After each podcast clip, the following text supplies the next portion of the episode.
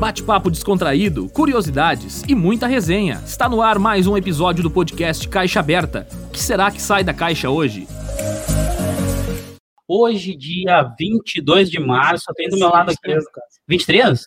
23. Tem certeza? 23 de março. Eu anotei errado aqui a data, então. Do meu lado aqui, meu amigo Érico Grefe, Eu. na direção técnica, meu amigo Francisco Soares atrás das câmeras. E hoje a gente tem como convidado aqui o meu grande amigo, excelentíssimo Cassiano Melo, DJ Cassiano Melo, Então. né? Exótico. Ah, te colocaram, tá, tu tá, tá- tu acha que tá bem enquadrado? Deu uma olhada ali antes no, no, No perfil. no tá- vídeo de perfil, tá bom pra ti?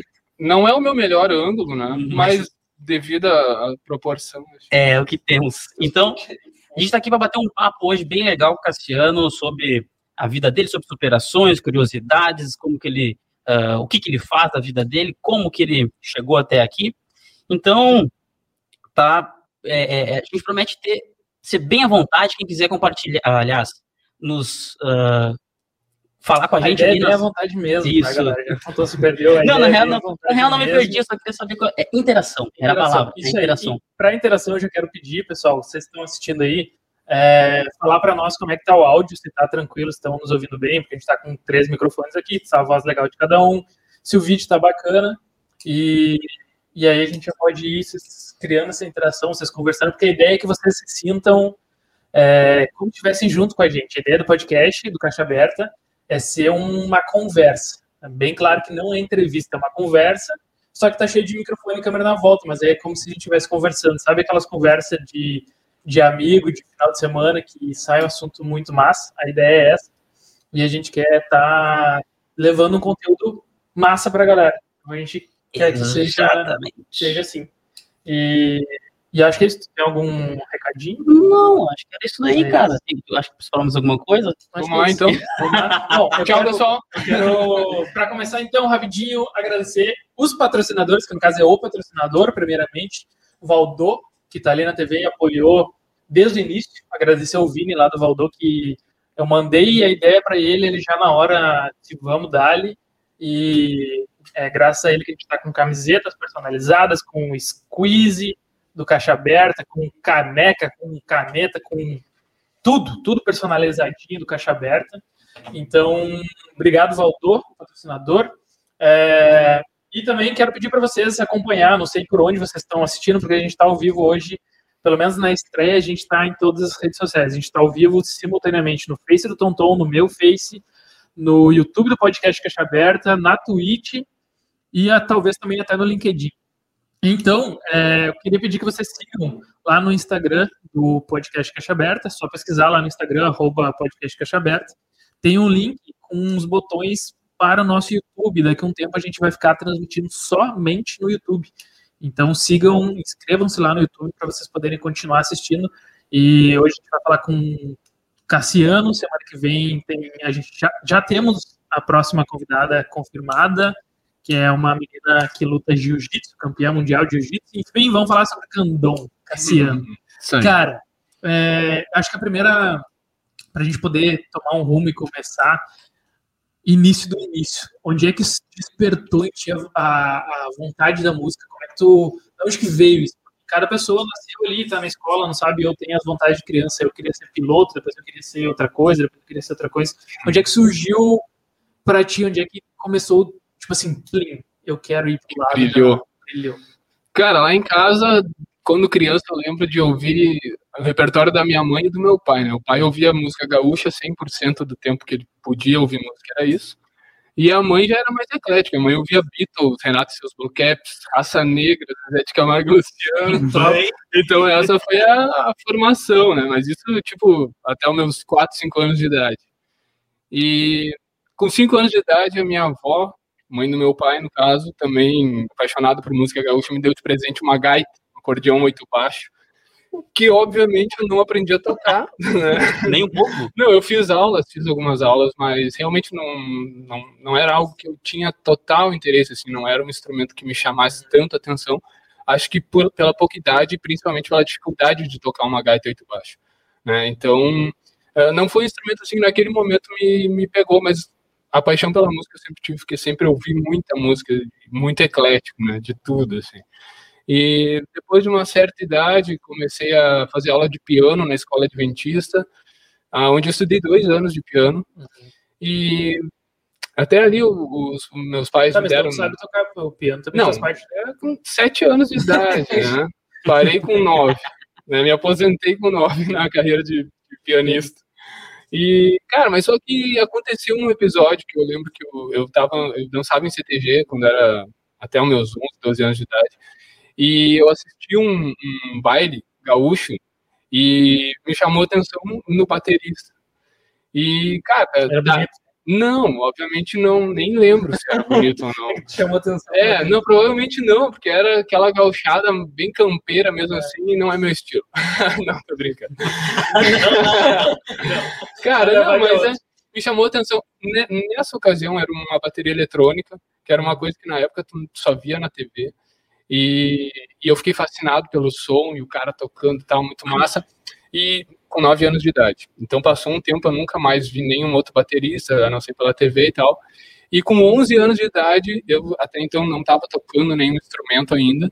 Eu fui em outro baile daí com meu pai e assisti um, um baterista, Marlon Castilhos, que tocava com Tia Barbaridade na época. E, cara, eu fiquei às quatro horas de baile parado na frente do palco olhando ele tocar.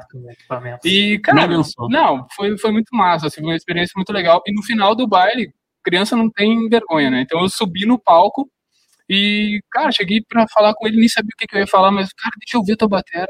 E ele, claro, me chamou aqui, vai, tá, não deixou eu tocar, obviamente, né? Era uma criança, mas ele me deu um par de baquetas. Ah, e aquele par de baquetas que ele me deu, eu aprendi a tocar com ele sem bateria, obviamente, sem fazer aula, sem nada, mas só que eu, o pai tinha um CD deles, eu escutava as músicas e ficava lembrando dos movimentos que o cara tinha feito no baile. Por quatro horas olhando o cara tocar, eu tinha que aprender. Acertou a primeira vez, foi nesse, nesse baile anterior a, a esse que subiu no palco. É, me chamou a atenção o um instrumento de bateria. bateria. A primeira vez é. foi nesse baile. Mas só que eu era muito novo, não tinha noção de nada. Que idade? Assim. Mais ou menos? Eu, que eu vi esse primeiro conjunto, foi, eu tinha nove anos, no CTG Tropeiros. Uhum. E aí, com 11 anos de idade, foi um baile na Fena Rosa que eu vi o Tio Barbaridade tocar. E aí, a partir dali, eu, cara, eu senti que aquilo ali, eu precisava daquilo ali, entendeu? Saber tocar bateria. E eu fiquei dois anos da minha vida com aquele parzinho de baqueta tocando nas almofadas, ouvindo as músicas. E aí, cara, nesse período eu assisti muito batera tocar. Uh, as minhas influências aqui da cidade, né? Na, na época era grupo Marca de Casco, que uhum. era humano que tocava batera. Sim. Uh, o Gustavo, que era o gaiteiro também, uhum. tocava bateria. Esses caras que foram as minhas primeiras influências visuais, assim, do batera. E depois, com 13 anos de idade, eu ganhei minha primeira bateria, já fissurado, já, né? Não, tipo, não aguentava mais pedir bateria ou não, não sabia o que fazer para comprar uma bateria. E, e, aí eu ganhei uma bateria usada, era a bateria do Paulinho, que tocava no Fandangaço na época. E, e aí, cara, a partir dali, bateria até hoje, né? E aí, claro, depois de um, depois de um tempo, várias coisas aconteceram, e aí eu migrei para a parte de música eletrônica e tal, e aí a maioria das pessoas já me conhece a partir desse momento. O, que, é, o que me chama a atenção nesse caso, como tu falou, tu ficou tipo dois anos aprendendo uh, com a referência dos caras que tu tinha aqui na cidade. Hoje é. talvez seja um pouco, até um, um pouco mais fácil, né? Uh, ah, para quem queira. Eu digo porque tu tem, não, hoje tu. Eu acredito que naquela época tu não tinha acesso à internet. Não, né? cara, não tinha nem vídeo. É, cara, sabe que a minha maior frustração da infância é que todos os meus amigos de escola, uh, ou a grande maioria, tinha TV a cabo, enfim, tinham acesso à MTV. Uhum, e MTV, é. pra mim, eu só conhecia de ouvir falar, eu nunca via clipes. Então os caras chegam, pá, o clipe não sei de qual banda, não sei o quê.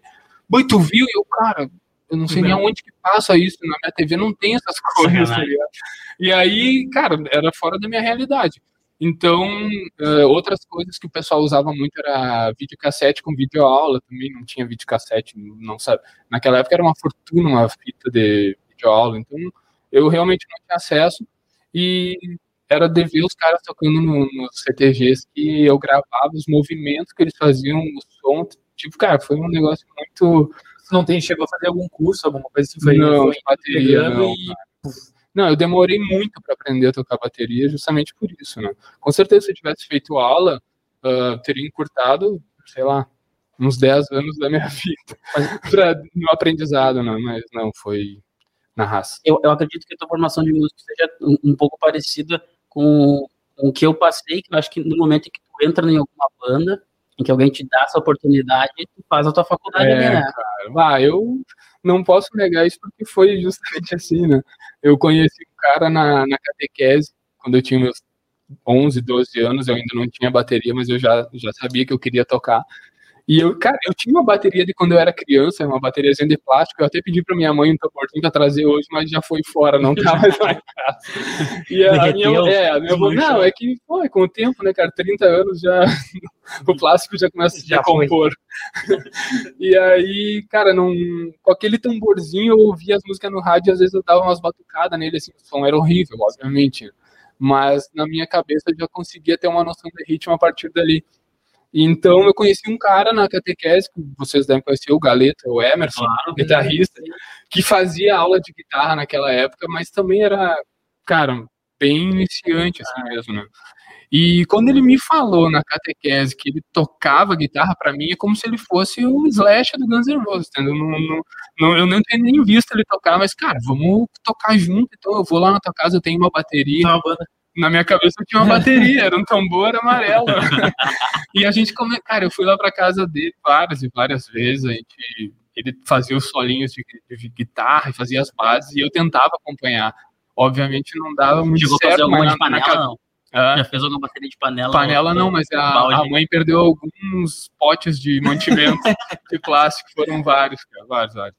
Cara, e do, desse processo de tá, tá ali, tu nos contou até 13, 14, 15 anos, mas É. até virar profissão, ou, ou- porque o que- essa parte a gente sabe que é bem complicada, bem difícil. Sim, É, no momento, ah, até uma, é uma brincadeira, tu sabe que tu quer pra tua vida, tu ama, quer fazer aquilo ali, mas é meio adolescência ainda, né? É, Tinha é até.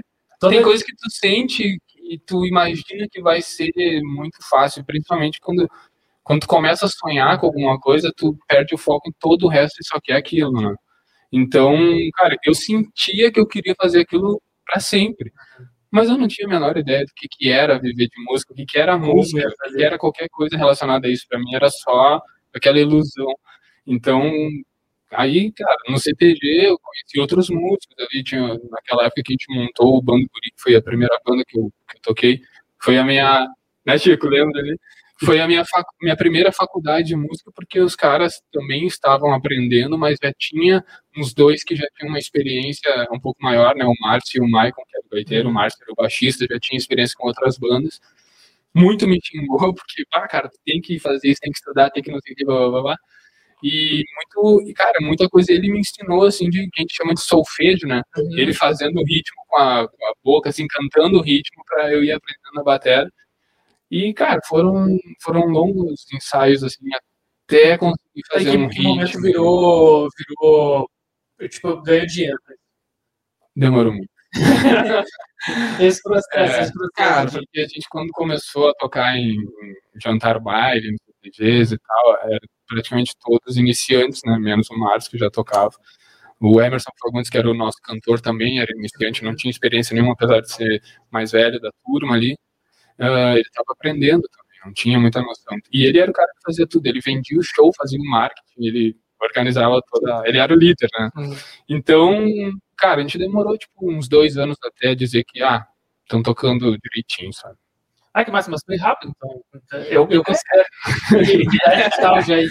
Hoje, aquela época, cara, a gente começou a tocar, tocar mesmo quando eu já tava com 15 anos. Então, e aí gaiteiro já tava tocando muito bem, ele chamava atenção já pela qualidade. Acho que o Chico era um fã. Eu também era, cara. Você não falou, mas que idade tu tem, Cassiano? Eu tô com 34. 34 anos. É, faz, É, é. fazer uns. Eu, eu, Idade ah, se ele que não quiser falar, ele não precisa 19 falar. Mas, tipo, eu me lembro do Bando Olha Guri, aí, cara. Muita gente falando do Bando Guri. Ninguém com menos de uma 30 olhada. anos falando. Exatamente. Cara, esse, eu, te- eu, eu tenho 29 anos, vou fa- vou fazer 30 em julho, e eu me lembro muito de ir na, na praça, de, na- É, em, em evento de colégio, tem foto né, disso, cara, não me mandou assim, de também. fotos pra Cassiano mandar. É, desmanchou já, né? Não era digital. Não, você sabe que eu não, eu não tenho muitos arquivos dessa época, cara. Infelizmente eu não tenho quase nada. assim. Eu acho que eu tenho uma ou duas fotos. Mas eu sei que a mãe do Márcio guardou alguma coisa que saiu no jornal. Ah, que massa. É, e. Mas não Quanto deu tempo durou essa, essa fase de, de, de banda do Bando Guri? É, o Bando Guri, acho que até os meus 16, 17 anos, a gente ficou uns 4 anos na ativa, assim. Dois anos iniciando, né, aprendendo a tocar, e dois anos tocando muito. Não de tocar muito como músico, mas tocar muitos lugares, muitos shows. Ah.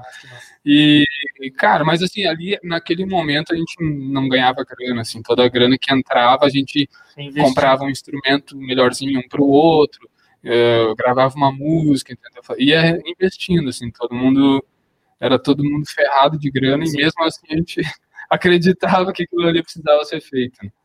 E aí, a partir de uma certa idade, a gente começou a tomar caminhos diferentes. Eu me lembro que o, o Maicon foi embora para Santa Catarina, que é a terra natal dele, e aí a gente teve uma grande dificuldade de arranjar um outro gaiteiro que tomasse o lugar dele, no caso, porque o gaiteiro numa banda gaúcha é o cara que faz a frente, então, além de tocar bem, o cara tem que ter a atitude de puxar a banda, sabe? Ele tem que ser, tipo, o, o líder ah, no palco, né? Então, a gente teve uma dificuldade em achar esse cara, e aí a gente foi meio que enfraquecendo, né, cara? Como, como um relógio, onde uma engrenagem saiu fora, é difícil manter, né?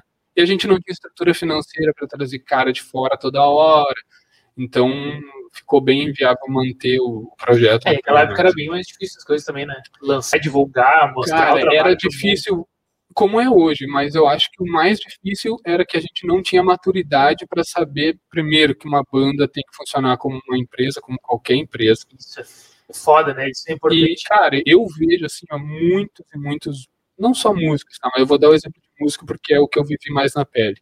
Ah, mas em todas as áreas, assim, isso. As pessoas não têm a menor noção de como começar um negócio e de como, quais áreas tu precisa conhecer o mínimo para ter um negócio, sabe? Um pouquinho de marketing, um pouquinho de administração, o mínimo possível, tu tem que saber.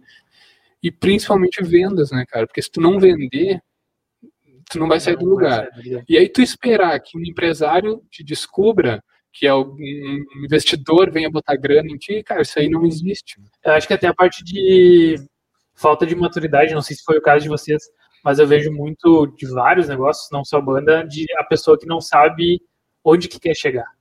Exato. Porque aí né? tu não é aquela coisa de não sabe para onde vai, para onde quer ir, qualquer coisa serve. É, E aí se tu não tem bem na tua cabeça definido, ah, eu quero nosso objetivo é chegar lá. aham. Até para tu estru- estruturar, né? Até para vender, É. para fazer marketing, para ir atrás das coisas. É, tu sabe que músico, normalmente ele sonha muito alto, mas ele não acredita que chega lá. É, é mais ou menos isso que eu tô querendo entendeu? entrar. É, ele não acredita e outra coisa, não tem noção de como chegar, então como fica difícil acreditar, sabe? Tipo, ele não sabe qual, qual caminho ele tem que escrever no papel, quais os passos ele vai dar para chegar lá. Ele só quer chegar.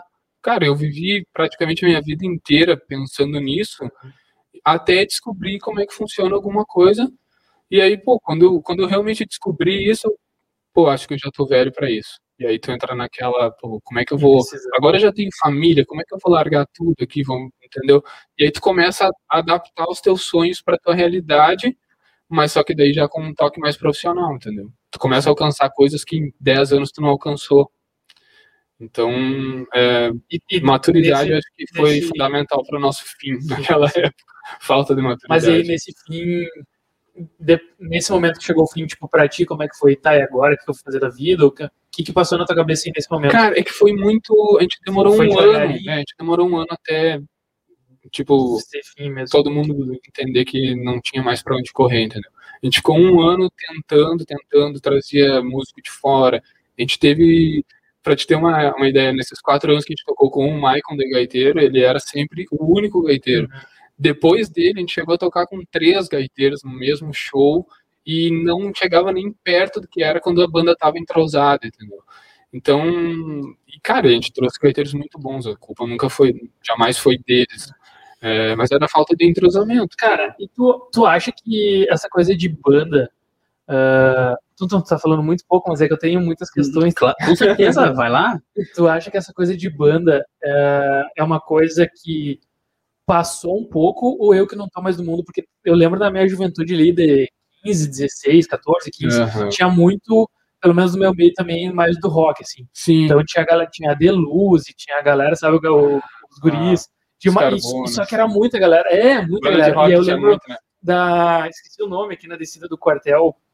Porra, a, a gente ia pra cima ali, tinha as bandas tocando. Aham. O Galaxy, isso, a galera lembra. No- forte. e na sete ele também no comercial tinha os encontros das bandas ali, É, em palco aberto e tal. Exato, Aí exato. na, na esquina da rádio, esqueci todos os nomes, eh, que agora é o, O que? o, o Taberna, ali também tinha. Meu Deus, cara. Cara, nem- ali, ali, ali, ali uma vez eu participei, só que era, era a galera mais recente, mas de banda também se juntava pra tocar e palco aberto, e ouvia com essa cada um via com essa banda, só que era muita galera. E hoje eu não, eu não sei se eu que tô por fora ou tô vendo. Cara, não eu banda tem, muita banda. responder agora. Não, mas tem, tem muita banda. Tem muita banda. Tem muita banda, mas é que o, o- mudou, né, cara? A época mudou, assim, hoje em dia. Antigamente tu tinha muito produtor de evento fazendo festival.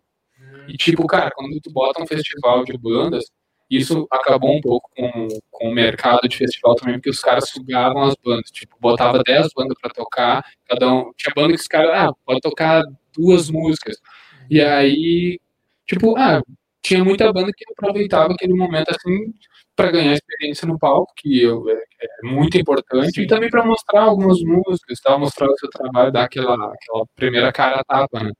Mas só que aconteceu que alguns eventos que eu me lembro, os caras organizavam, faziam a parada ali, ganhavam um dinheirinho e as bandas sempre ficavam tipo, bah, como se a banda tivesse, como se o cara estivesse fazendo um favor para a banda, sabe?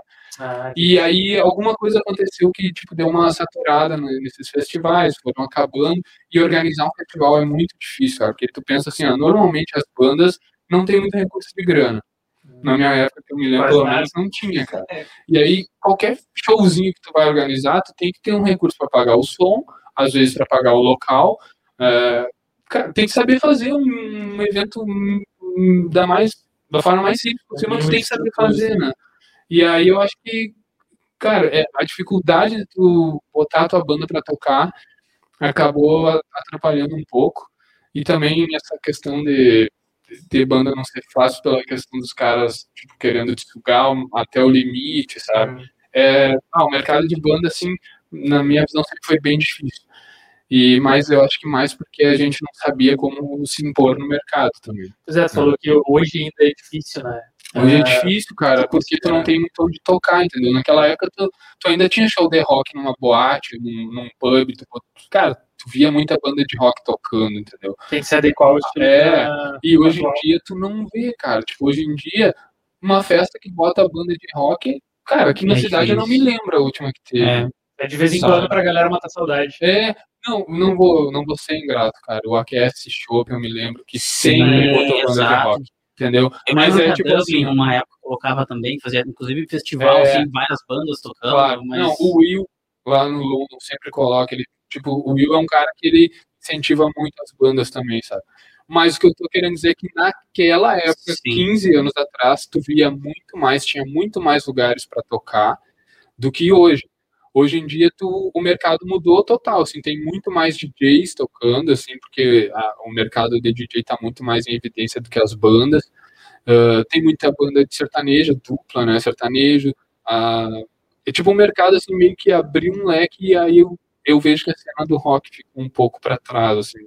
Não sei É dizer a exatamente por qual motivo. Eu, eu vejo, eu vejo assim, por exemplo, a, a rock é uma banda de rock, Uhum. né? Então são todos aqueles músicos, É eles são estrutura comprometidos, maior, né? eles são comprometidos com, a- com, a- com aquilo ali. É. Um, vamos supor, no caso, se eu for fazer um, um show ou tocar em um festival, em alguma coisa como ah, Jonathan Linhares, que vai cantar uma música sertaneja, eu posso, eu posso contratar o Cassiano como baterista, mas eu posso contratar outro É, baterista. sim, pode ser uma né? versão uma adaptada, eu não mais preciso, compacta. é, e, e aí eu não preciso ter a banda, uma banda fixa para mim. Aham. Eu tenho, eu sei quanto que eu tenho que investir em banda, mais ou menos, porque talvez o Cassiano vai cobrar uma coisa, o, o, o X vai, vai cobrar outra, É. o Y vai cobrar outra, né? Mas esse comprometimento de banda em, em si, assim, ah, eu, eu queria, se for da tua vontade também, né, falar Ah, sobre ah, como que tu, assim, ó, porque tu, tu falou bastante, tu, tu, tu tocou na banda do Bando Guri, Isso, né? isso. Trancão Velho Gaúcho. É.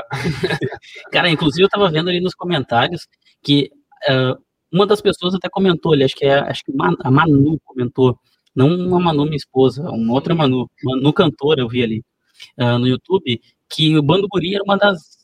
Ela julga ser uma das melhores bandas, a melhor banda, ela falou, da cidade até hoje. Ela não viu a Gringos tocando, sacanagem. uh, Obrigado. Mas nesse sentido, de que assim, ó, naquele, no Bando Guri, tu tocava só música gaúcha. É, né? exato. Uh, tocou alguma, tocou uma banda de rock também? É, logo depois que acabou o Bando Guri, eu e o Emerson, né, o uhum. Galeto, a gente conhece, o Galeto em específico já conhecia uma gurizada que tocava outro tipo de música. E, cara, foi no fim do Bando Guri que eu comecei a ouvir outro tipo isso, de música. É isso que eu, fiquei um período grande ali da, que da sem, adolescência sem, que eu só ouvia música gaúcha também. Sem, sem, sem puxação de saco, de verdade. Eu, é, para quem não sabe, né, eu, eu participo de. Eu, eu, estou numa banda, junto que o Cassiano também está, e a gente toca de tudo. Tu, vários tipos de música. De. É, se tiver que tocar bolero, a gente vai tocar bolero, se tiver que é tocar é rock, né? é rock, se tiver que tocar música gaúcha, música gaúcha, sertanejo, tudo, todos os tipos de música que vocês possam imaginar. E o Cassiano toca todas, entendeu?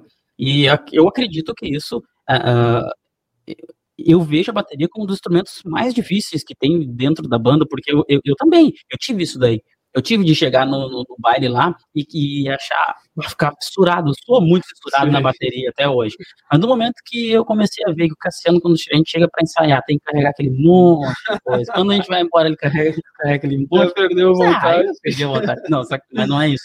Na verdade, eu fui mais pela questão, tipo, grana mesmo, porque quando eu vi quando custava uma bateria mesmo usada para aprender a tocar, eu, não, nem era. E onde é que eu vou botar esse trambolho? Cara, né? mas instrumento musical, tudo é caro pra caramba. Sim, né? tudo que for de qualidade, né, é caro. E aí, e, tipo assim, que nem ele disse, assim, eu só canto. Então, eu só chego com o meu microfonezinho, e às vezes nem levo o microfone, nem, entra, nem levo. Mas, uh, nesse sentido, que tipo assim, ó, cara, aonde que tu, aonde que tu chega nesse, nesse ah, mas eu tenho que me adaptar, entendeu? Uhum. Teve que te adaptar, é, é uma adaptação. foi, um, foi uma evolução, assim, que fez, foi natural, cara, porque daí quando eu comecei a tocar pop rock, uh, meus amigos ouviam um repertório bem mais eclético que o meu, né, eles gostavam muito de black music, o outro gostava muito de rock anos 70 e 80, e o Galeto traz isso de berço, né, a mãe dele é fissurada por Elvis Presley, Tá, Beatles. Agora toca alguma coisinha ali, né, cara? Também a mãe do Galeto tá tocando, acho que, não sei se é teclado, piano, alguma coisa ah, assim. Não tá, sei. Faz tempo uma olhada. Ela foi minha professora. que massa. Cara, e aí, cara, eles que me apresentaram muita coisa, assim, e aí a partir dali fiquei um tempo tocando com, com a Inishide, a gente uhum. tocava é, pop rock com aquela levada de black music, assim, a gente era apaixonado por esse som, e aí ali eu abri um pouco a cabeça para outros estilos, depois comecei a tocar com a banda Essência, em paralelo com a Inishide.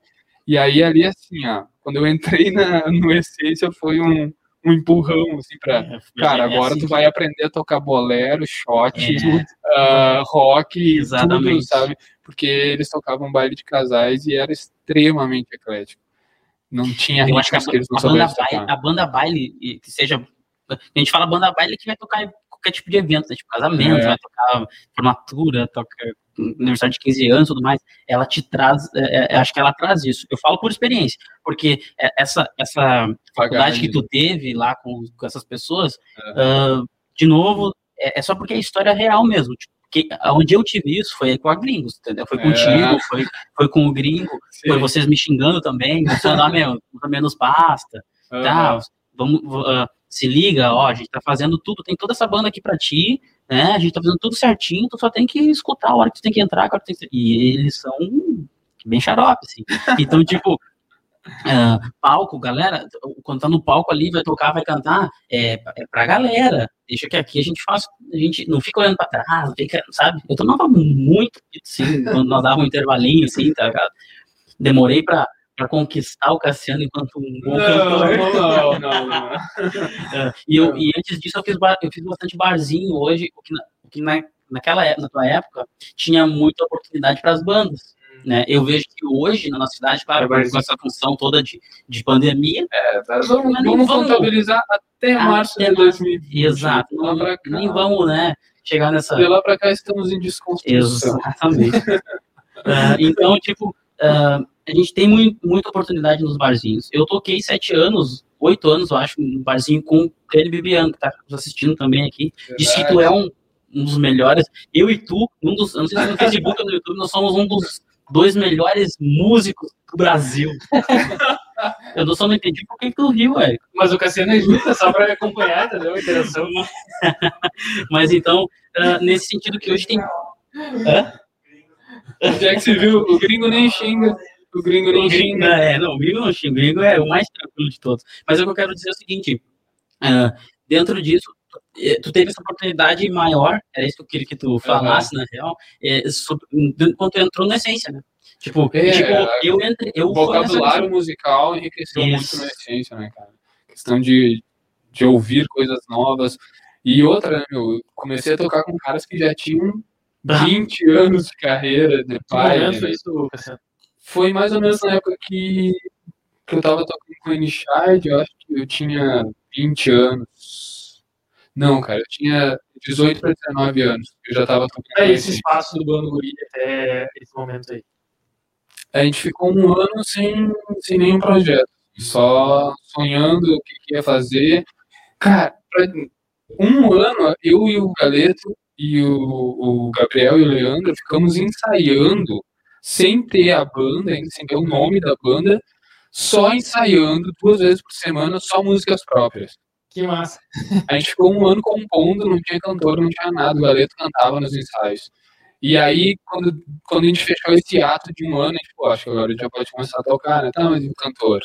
E a gente fez uns nove, dez testes para achar um cantor, até que a gente conheceu o John, né, o, o John Leite. E aí ele integrou a banda e aí, cara, quando ele entrou na banda, a gente já saiu tocando.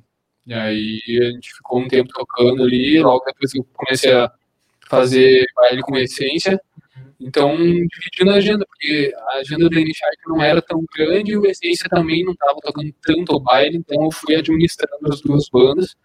E no Essência eu tinha, tinha outro baterista, né? tinha o Prego na época. Uhum. Então eu, eu e o Prego revezávamos, eu fazia mais a parte de percussão do que batera mesmo. E, e a gente foi um tempo assim, cara. E aí ali eu aprendi muita coisa, né? O João Carlos e o Eurico me ensinando, comecei a tocar barzinho com o Eurico com o Max também fiz muito barzinho. E, cara, no barzinho tu aprende uma coisa que no baile tu não aprende, que é tocar baixo.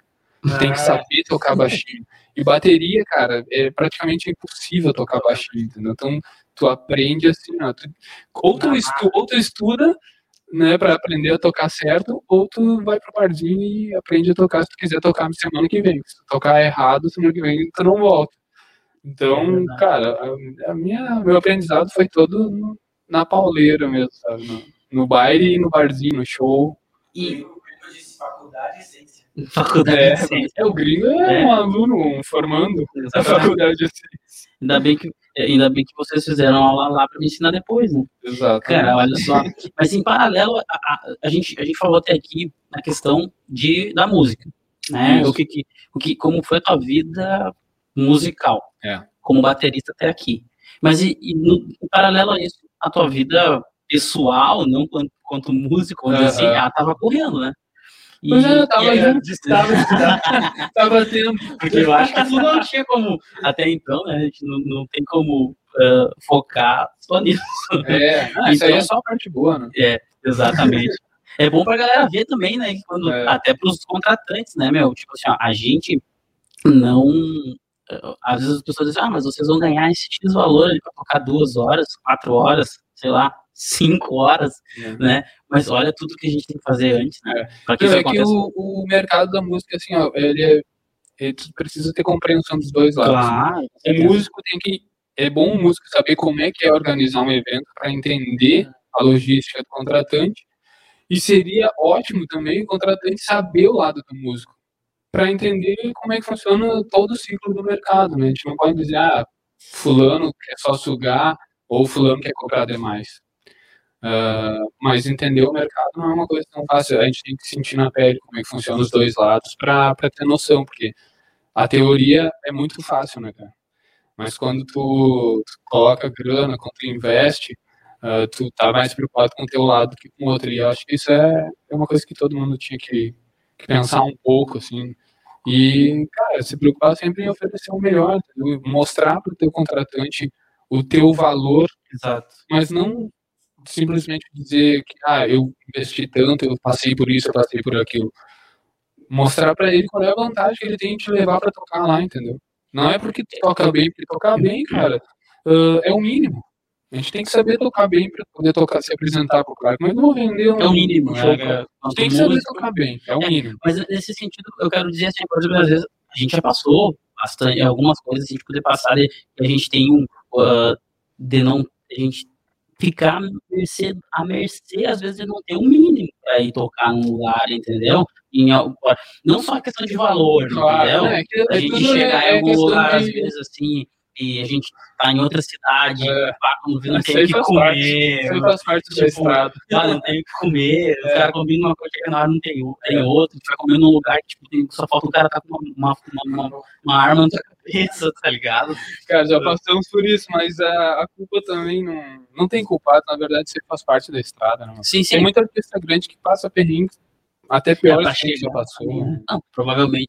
Mas voltando então para a pergunta que eu tenho, que eu tava fazendo para ti, na real era de que a, a, tua, a tua vida pessoal, dali, ali, não sei onde é que tu vai começar a falar dela assim do teu, do teu tempo colégio, quando tu começa a lembrar dela assim, né? É, mas do- do- do teu pessoal. Como que, como é que tu, ah, ah, onde tu estudou, de repente, as lembranças que tu tinha dali e também, como é que tu, até onde que tu conheceu a Denise, Aham. tá, tudo isso. a conquista. A conquista, A conquista foi no. Cara, foi em festa, né? sério. Em que momento entrou a parte de DJ na sua vida? Pois é, aí logo dando sequência a N-Shard, cara, a gente. Eu conheci o Roberto Juliano, na verdade, eu conheci um pouquinho de antes dele como técnico de som, mas eu conheci, comecei a conhecer o trabalho dele como DJ e achei muito interessante, cara. Eu vi ele tocando na hype lá e tal. E, e ele me apresentou uma vez um, um projeto que é, era live, live performance, né, que tinha o DJ e percussionista e eu, cara, tá afim de fazer alguma coisa? vamos tocar junto?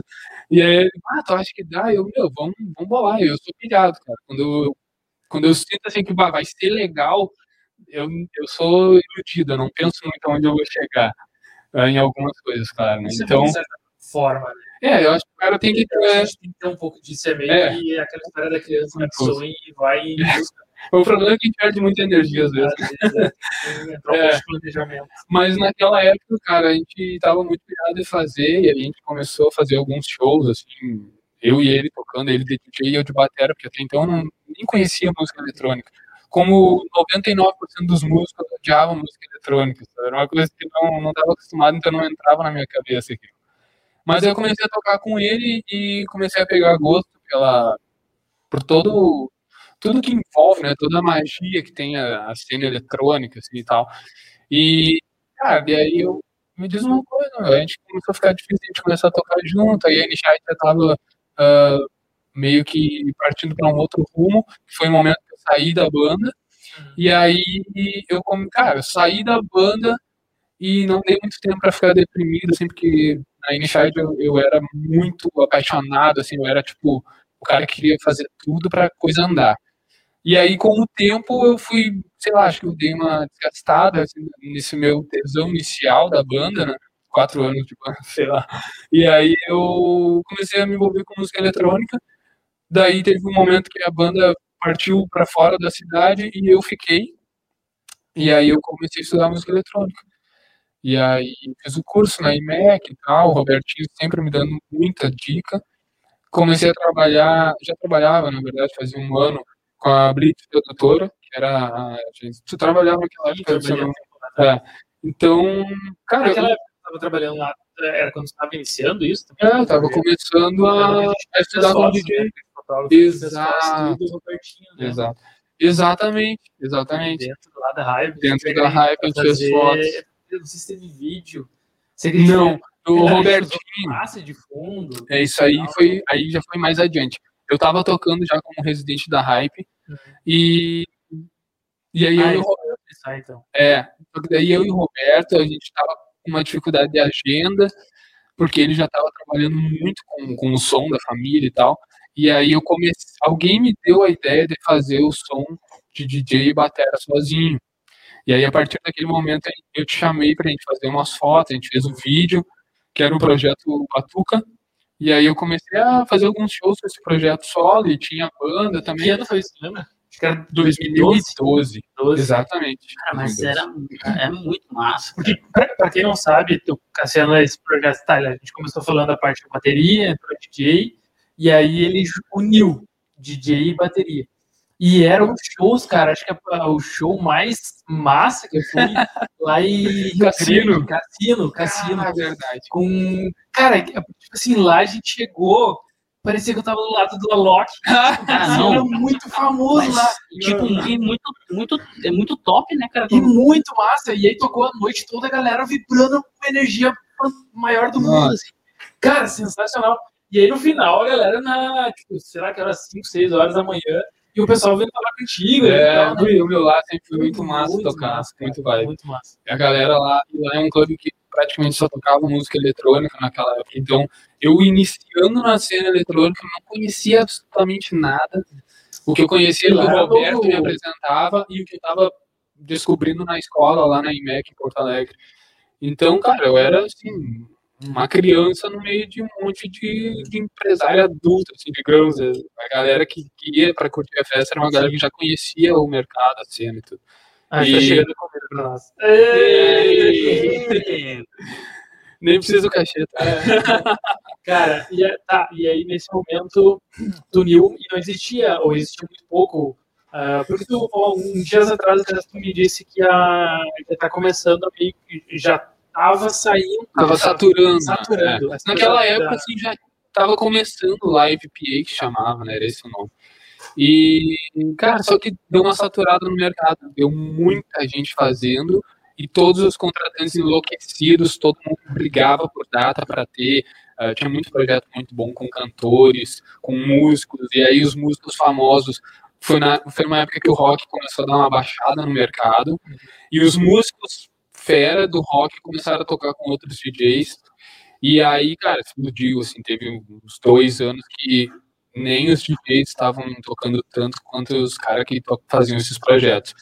Então, os melhores DJs começaram a pegar os melhores músicos, e aí, cara, a cena foi tomando uma proporção que os DJs live já estavam tocando até em grandes festivais, como o Planeta Atlântida, como ah, o Festival de Verão Salvador, os caras estavam num Ah, patamar mas isso era o DJ com o músico. DJ com Porque música. tu era, é, É. tu era o DJ e tu era o baterista. É, era uma coisa diferente. Até tinha alguns que já estavam fazendo assim, mas a maioria usava equipamentos eletrônicos, usava guitarra e eu fazia com a bateria acústica. Então, é- era uma coisa que era um pouco diferente, assim, não tinha muita gente fazendo. Mas esse mercado saturou, né? E aí poucos clubes mantiveram e teve uma época que os clubes começaram a migrar mais para a parte da, da música mais underground mesmo, porque daí é, é uma coisa, é um ciclo natural, eu acho, né, do mercado, assim, vai, vai É mudando mesmo. evolução É, musical. e aí tudo hoje em dia mesmo tu nem vê muito projeto live, assim, é bem raro. Alguns com cantores, ou os mais fortes se mantiveram, nem todos, até porque a gente tinha alguns que eram bem tradicionais e, e eles acabaram parando também de tocar com esse formato. Mas tem alguns muito bons ainda. Porque, para quem lembra, quem me conhece ali do Falta Conhecimento, eu acompanhava o Cassiano. é, o Cassiano fez a abertura do Falta Conhecimento 16, é, 2015 E e 2017. 2017. Uau. E, e ele sozinho, né? Na, mil pessoas ali na frente, e ele e batera. Não, e o detalhe, que tu- o detalhe é o seguinte, cara, tu tocar numa balada onde já tem um DJ que tá tocando há duas ah, horas antes, a galera já tá é. Curtindo. Isso tu me explicou lá em, lá em Cassino, nessa, nessa festa que a gente foi. Aí tu É. me disse, não, tem o DJ que ele entra, que é o pra início, de tal a tal É, hora, vai aquecendo vai aquecendo, o outro aquece um pouco mais, um pouco mais, até chegar eu, que eu tô... Já é- já era um som mais- um mais pegado. mais pra E cima. lá começa, tipo, a galera, 8 horas, 7 e pouco, 8 horas da manhã, o pessoal tudo com sono, daqui a pouco entra Cassiano. Não, e o detalhe é que não, não é uma galera que escuta música é, eletrônica. É. Então, tu, cara, era, foram duas apresentações assim que eu, Olho fechado. que, que eu aprendi um pouquinho em cada uma, né? Mas a o, o grande desafio é tu, cara, tu tem que fazer um, um som que agrade as pessoas que estão ali, que eles se sintam ah, envolvidas com o que está acontecendo, às 8 da manhã, né? Tirando ramela do olho e aqui, ó, Muita mão pra cima. Não, começou, cara, começou a galera sentadinha, tinha uns entrando ainda assim, mas a galera toda sentada, com os touros, né? Falou ram, ramela no olho. E aí, deixa eu botar a Pô, comida que luxo, cara. Aí, é pouca coisa. Vamos agendar a Cara, próxima. né? Inclusive, ah, antes de eu continuar a contar a história, agradecer o pessoal do Bico de Pão que mandou para nós. Que. Agora com, com- agora não, já faz um tempinho, mas que o Ticiano tá, ah, que assumiu. E, depois eu vou falar um pouquinho mais aqui do Bico de Pão, mas já agradecer de antemão. o Bico de Pão Valeu, para. Inclusive, se vocês já quiser, a galera com esse dia quiser pedir, é, o Bico de Pão é só acessar bico com K, bicodepão.com.br, vai direto pro aplicativo deles ali para fazer o pedido. Depois eu passo o WhatsApp aqui e tudo. Mas eles E estão com bom, água, eles estão. Além de bom, é rápido pra caramba. É, olha aí, ó, a propaganda. E- e- Ele disse que ia preparar para nós a partir das 8. É, são oito e e Vo- quanto agora? Subiu agora Muito 8 rápido, 15 cara. Subiu 8 e 14 Meu, ele-. Deve é ter chegado um rápido. pouco Oito antes ainda. deve ser. É, Esses então, tempos eu pedi um lanche lá, e aí eu pedi e avisei, eu não tava em casa, avisei, ah, Dê, tô indo, já pedi o lanche. Aí ela, ah, vê se consegue pedir mais um pra tia, tá? E aí eu liguei, Luciano, bah, seguinte, consegue colocar mais um lanche junto? Ele já saiu pra entrega. Cara, isso é a melhor coisa. Isso é a É melhor coisa. Na, na verdade, óbvio que o lanche tem que ser bom, mas a gente ficar duas horas esperando um lanche não tem não, fundamento. meu, e o lanche muito bom, chegou rápido. Bah, não posso ficar falando. Pode, com certeza. Com certeza, aí, ó. Muito aí, que tá bom. E, então, é, pô, tem tábua agora lá, eu nem sabia. O Cassiano me passou o cardápio agora. Tem tábua, tem lanche, tem um monte de É. coisa. Tá muito massa administrado agora pelo Tiziano. Cara, mas aí seguindo. é, e aí a galera chegando, o evento era um, era um evento para fotógrafos, palestras para fotógrafos, então nada a ver. Só que eu quis, como organizar o evento, e a minha vibe é uma coisa de querer levar energia lá já no início, eu disse, não, vou botar alguma coisa para que a galera já pile de começo. O que, eu vou fazer? O que, que eu vou fazer?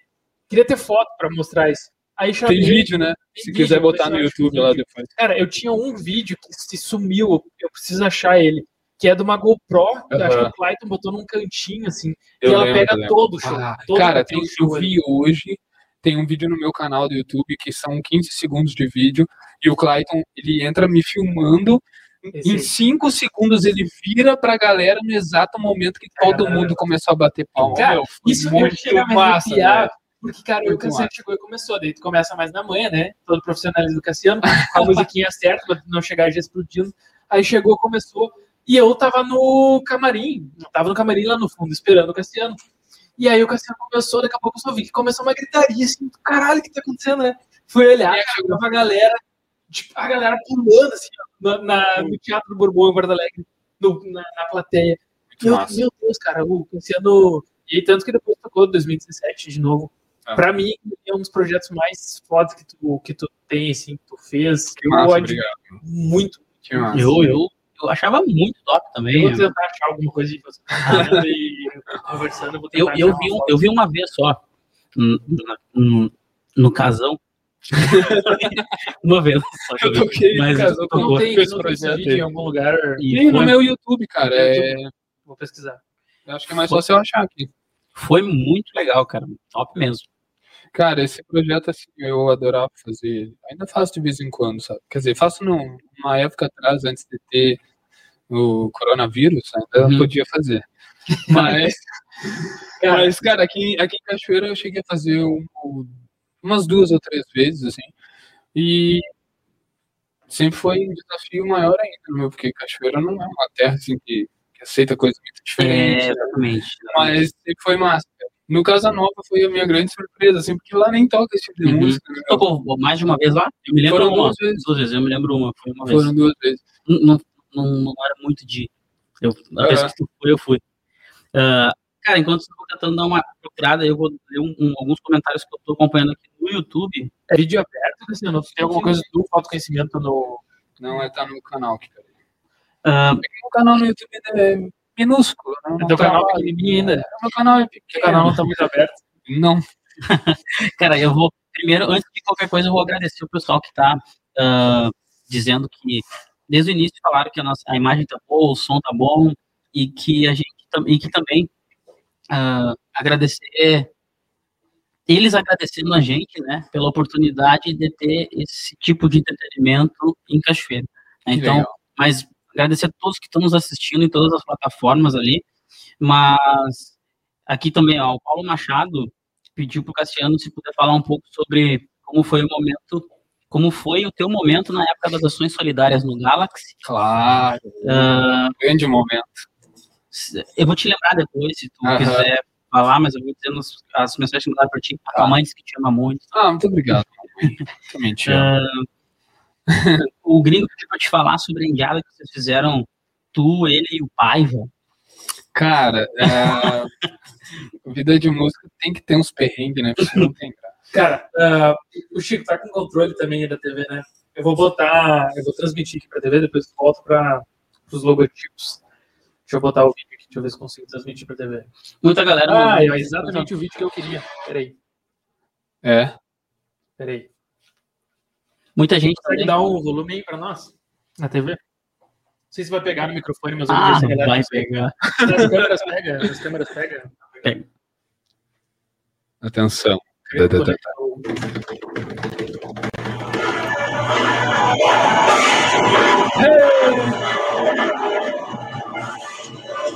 É o início. Ó, a galera começa a pilhar.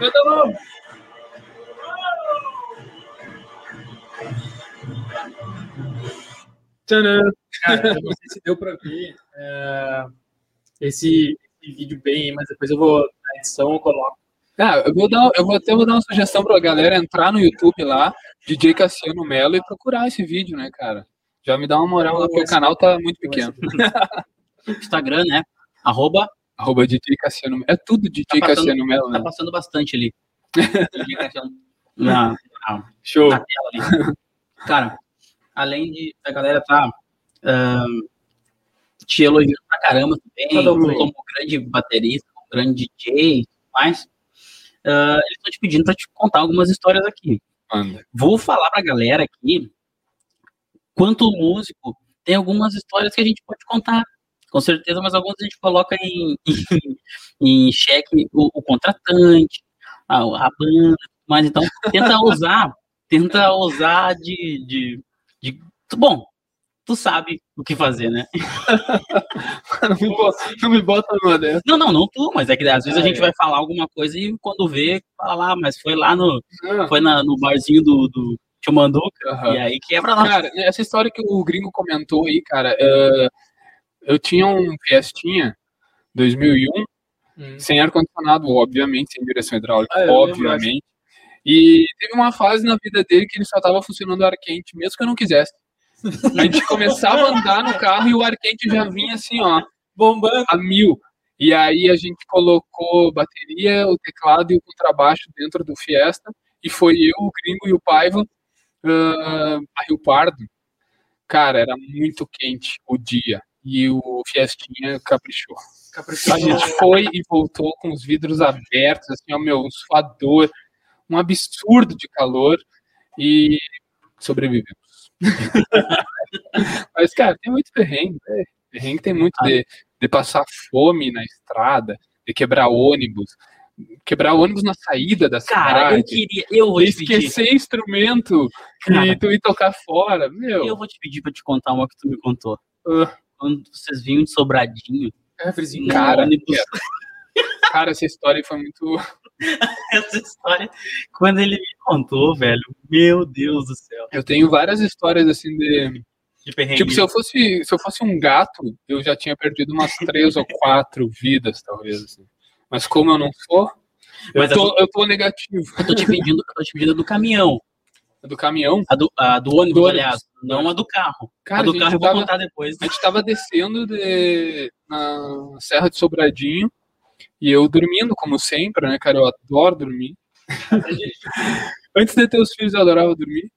E aí a gente. Cara, eu acordei e tava um gritedo no ônibus assim, ó. Para, vai bater, vai bater! Joga no barranco! E eu, cara, como assim joga no barranco? E aí eu, o que que aconteceu? Eu tava com essência nessa época. O que aconteceu, gurizada? Faltou freio no ônibus e a gente tava a descer e não tinha freio motor no ônibus, cara. Tipo assim, ó. Não tinha mais. Aí o que que eu pensei? Na hora, eu olhei para um lado, um- de um lado a gente tinha um morro de pedras e no outro um precipício. Eu pensei, não tenho o que fazer, vou dormir. Deitei e segui o sono até chegar em Candelária e eu acordar e ver que tava tudo certo. Mas aí o ônibus tinha parado, obviamente, todos os caras assim, ó, chorando. de- Ah, mas e a galera na tua volta, tipo, de, de boa, em pânico, todos em pânico, obviamente, cara, em pânico. Eu não sei o que aconteceu comigo naquela, linda, momento. rapaz, isso é uma coisa Eu tô- Ah. Isso aqui vai cair. Vou. Cara, eu pensei, se eu vou morrer, eu não quero ver, entendeu? Eu vou dormir e dormir, cara. Não sei como dormir. E ouvindo os gritos, assim, aí foi ficando longe, longe, longe, longe. Aí quando eu acordei, assim, eu não morri. Se não tem como resolver, resolver estar. Cara, foi, eu não sei o que, que eu pensava naquela época, mas foi exatamente isso. Cara, eu me lembro que tu me contou isso. Tu falou assim, meu, imagina, eu olho pra trás, assim, aquelas caixas de som pesadíssimas. Se, se dá a zebra de, de o ônibus para em algum lugar, que ele consiga, por, uma, por uma milagre de Deus, ele consiga, ao cair, parar em algum lugar, essas caixas vão me amassar, velho. Cara, se, ele- se o ônibus, assim, ó, se aquele ônibus só desse uma freada brusca, assim, já Se era. do nada já era pra dar ruim. de novo. É. Sem o freio num barranco, numa serra, tinha, cara, era praticamente impossível dar certo. E a Serra de Sobradinho tem muitas curvas, né? Sim, então sim, você imagina um ônibus embalado, com muito peso, e o motorista, cara, o motorista era o meu tio. Eu era o dono do... Não, o dono não, Não, cara, o, meu tio, ele sempre foi motorista de ônibus a vida inteira. Mas ele dirige ônibus de linha na cidade, né? Então, aquela experiência ali com essência, eu acho que ele. Desculpa. Não, não tem problema. A ideia é que à vontade. Cara, Cara, aquela experiência com ônibus aí, ele garantiu a vaga dele no céu. Eu- Pode ah, comer, José. Não, Deixa, Comer, eu, deixa eu falar, já que tá falando em comida que tá bom. Cara, ah, eu fiquei de falar do pão aqui, né? Pra galera que tá com fome, eles têm combo lá, 2x, olha só, 2x, fritas, anéis de cebola, cheddar e bacon por 40 pilinhas. Pra quem não é do Rio Grande do Sul, 40, 40 reais. 40 reais. E aí tem também o combo 2, que são 3x, fritas, anéis, cebola, cheddar e bacon por 60 pilinhas. E aí, galera, vocês quiserem, para vocês pedirem, é, os pedidos das 19 até as 23, bico de pão, tá? Pode pedir pelo aplicativo deles. É só entrar ali no Insta também, bico de pão. Ah, tem o link, clica no link e vai direto para a parte de pedidos. Ou ah, pelo telefone 2023 0790, fixo, né? Ou WhatsApp 997 36 7784. Tá uma Se delícia. o Chico isso puder aqui. botar na tela aí, é 9 97 36. Eu te mando no WhatsApp. O número do WhatsApp. Nossa, falta mais dois números. agora. 997 36 7784.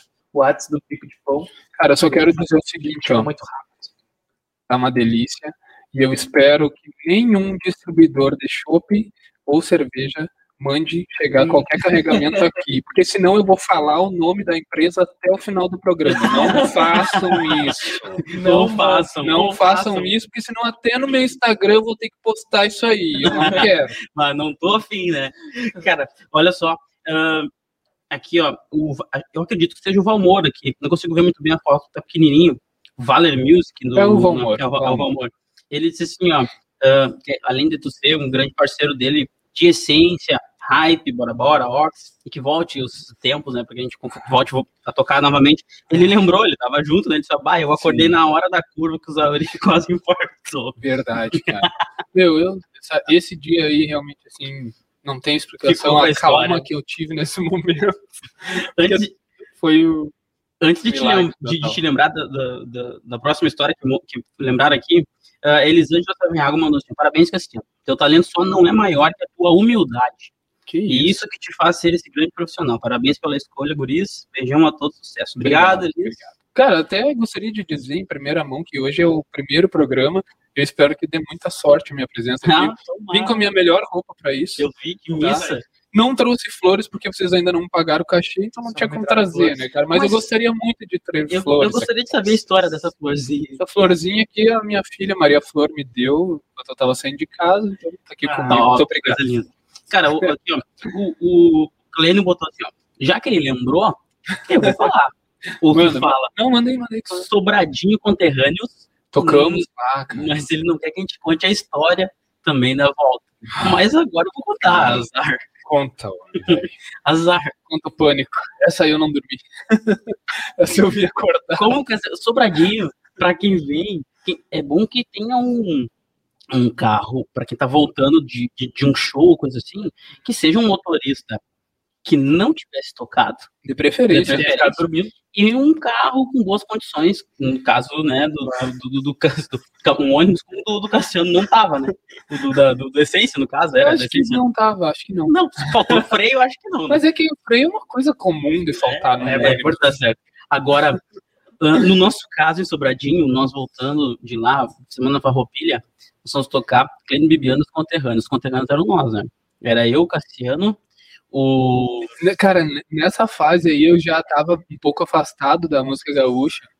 E quando eu me visto de gaúcho, assim, é, fica exótico, sabe? Não, não, não Não, acho mais. que não, cara. E eu, cara, toda vez que eu toco, que eu toco, tocava com o Clênio, a Denise olhava pra mim assim, e aí? Vai te fantasiar de gaúcho hoje? Eu, não fala isso que os gaúchos vão ficar indignados contigo. Mas é que, é que já não combina mais comigo, né? Não é uma coisa que eu vivo isso. Então, cara, eu fico muito engraçado com roupa de gaúcho. Eu não... Mas enfim, aí o Clênio, o Clênio me chama pra essa, eu vou com o maior prazer. É, o mas eu me Clênio- sinto bem fora, fora da caixa. Tem roupa gaúcha. A gente... ah, o Clênio, o, o Clênio, pra quem não sabe, né? A gente quer muito que ele esteja aqui também. Também é um grande músico na nossa cidade. E... É um, é um mestre, É, né, um, meu? é, é- é o meu, eu digo que ele foi meu sensei, né? É, meu sensei. Cara, a me- família dele ali, o irmão dele, Ah. Ezequiel, um É o- baita professor, exemplo de músico. Os caras Ah, a gente voltando de Sobradinho, cara, cansa, cansadaço, cara, de, de baile, né? Imagina, toca, baile, de- baile é É que o, três, cara, quatro que o- horas. o lance mais. também é que não é só tocar o baile, né? É. Tu vai cedo, passa o som, tu fica, tipo, aguardando até a hora de tu tocar, ou dentro do carro, ou caminhando pra lá e pra cá. Grupo de dança. Grupo de dança É, e aí depois tu toca. 200. Aí pra fechar o chave de ouro, tu já tá morto, tu vai ali toca quatro horinhas de baile, torcendo para as pessoas gostarem e tal, né? se divertir. Cara, é- é, eu falo porque eu, eu era da fotografia e era muito exaustivo. Vocês estão me ouvindo? Porque eu não estou me ouvindo bem no meu. Eu acho que tu tá falando mais em si. É, que- que mais Aí, Melhorou? Aí, agora fez. credo, agora tu veio, veio, veio muito. Vocês não me avisaram antes. Ah, e aí, cara, na época de fotografia já era muito exaustivo também por causa disso, de começar muito cedo, né? Às vezes a É. gente começava de manhã, você é outra cidade, realmente começa de manhã, tem que viajar e tal. Só, só a viagem já é uma coisa meio cansativa. Ah, e aí passa a madrugada lá na função, e aí eu fico imaginando pra vocês que é tipo, baterista, porra, é uma ginástica na. na... É, mas os Maluco. cara, todos os Na verdade, passam trabalho. Porque assim, ó, é, o assim, Tom que não, que ele só eu só canta. Nessa eu tava tocando carrom, cara. Verdade, Não verdade. sei por que eu tava tocando carrom, tinha uma bateria. Eu, né? como fotógrafo, já saía, a gente, como fotografando, já saía ex- exaustíssimo. assim, Como-. É porque também tem a questão psicológica, é muita responsabilidade, né? E aí imagina, pô, você, vocês como músico, e aí voltava, eu como fotógrafo voltava dirigindo. Aí aconteceu, acontece, acontece o seguinte, a gente chega lá, tá eu, o Cassiano, o, o, o- no, carro tinha, tava, tá- toda, toda a banda tava no carro, tá? Era eu, o Cassiano, o, Radins, o Felipe Radins, que é, é, é parte principal dessa história, e o, e o, esqueci, ah, meu amigo, o Conrado, gaiteiro também, músico, é, a gente, e provavelmente a gaita do Conrado, o instrumento do Ah. Radins, só não foi a, a bateria do Cassiano, acho que não foi dessa não, vez, né? foi, eu levei algumas peças assim pequenas, mas e os instrumentos do, do Clênio também. E eu, e o meu carrão pra lá. Na volta, nós todos cansados e tudo mais. e só que o Clênio tava com muita vontade de voltar pra Cachoeira. a gente louco pra. Meu, vamos dormir num posto aí. Mano, não, não, vamos, vamos lá, vamos lá, que amanhã de manhã a galera tem. Alguns têm compromisso, parará, parará. Mano, e a gente veio. E tinha uma neblina que sempre existe ali no Claro, interessa. Serra de Sobradinho pode ser qualquer época do do ano. Durante a madrugada tem neblina e é terrível. E quando a gente olha assim, cara, o Clênio tava botando a bolacha no, no acelerador. Na descida da é serra. 80, eu acho, Sei lá. 100, sei lá, cara. Mano, eu não conseguia dormir, porque eu tava apavorado, mas eu pensava assim, ah, mano, eu, os caras são todo mundo chão, cansado. velho, né, cara? Então, sabem muito o que estão fazendo. E o, e o Clênio descendo, pai, nós conversando, tentando, e eu olhava, pá, apavorado. E o Radins ficou muito assustado. Muito assustado. E o Radins falou assim: Meu, por favor, para o carro. eu tô com É, ele já medo. tava, ele já aí, tava cara. assustado na ida, né? Ele É. já tava... Porque ele teve um, um, um outra, uma outra vez que aconteceu algo parecido e tal, que ele se acidentou, acho, e tal, alguma coisa assim, e ele tem receio disso. Mas foi muito louco aquela noite também, assim. É, a estrada é uma surpresa, né? Eu não gosto muito de arriscar. não. A gente tem que ter esse cuidado, né?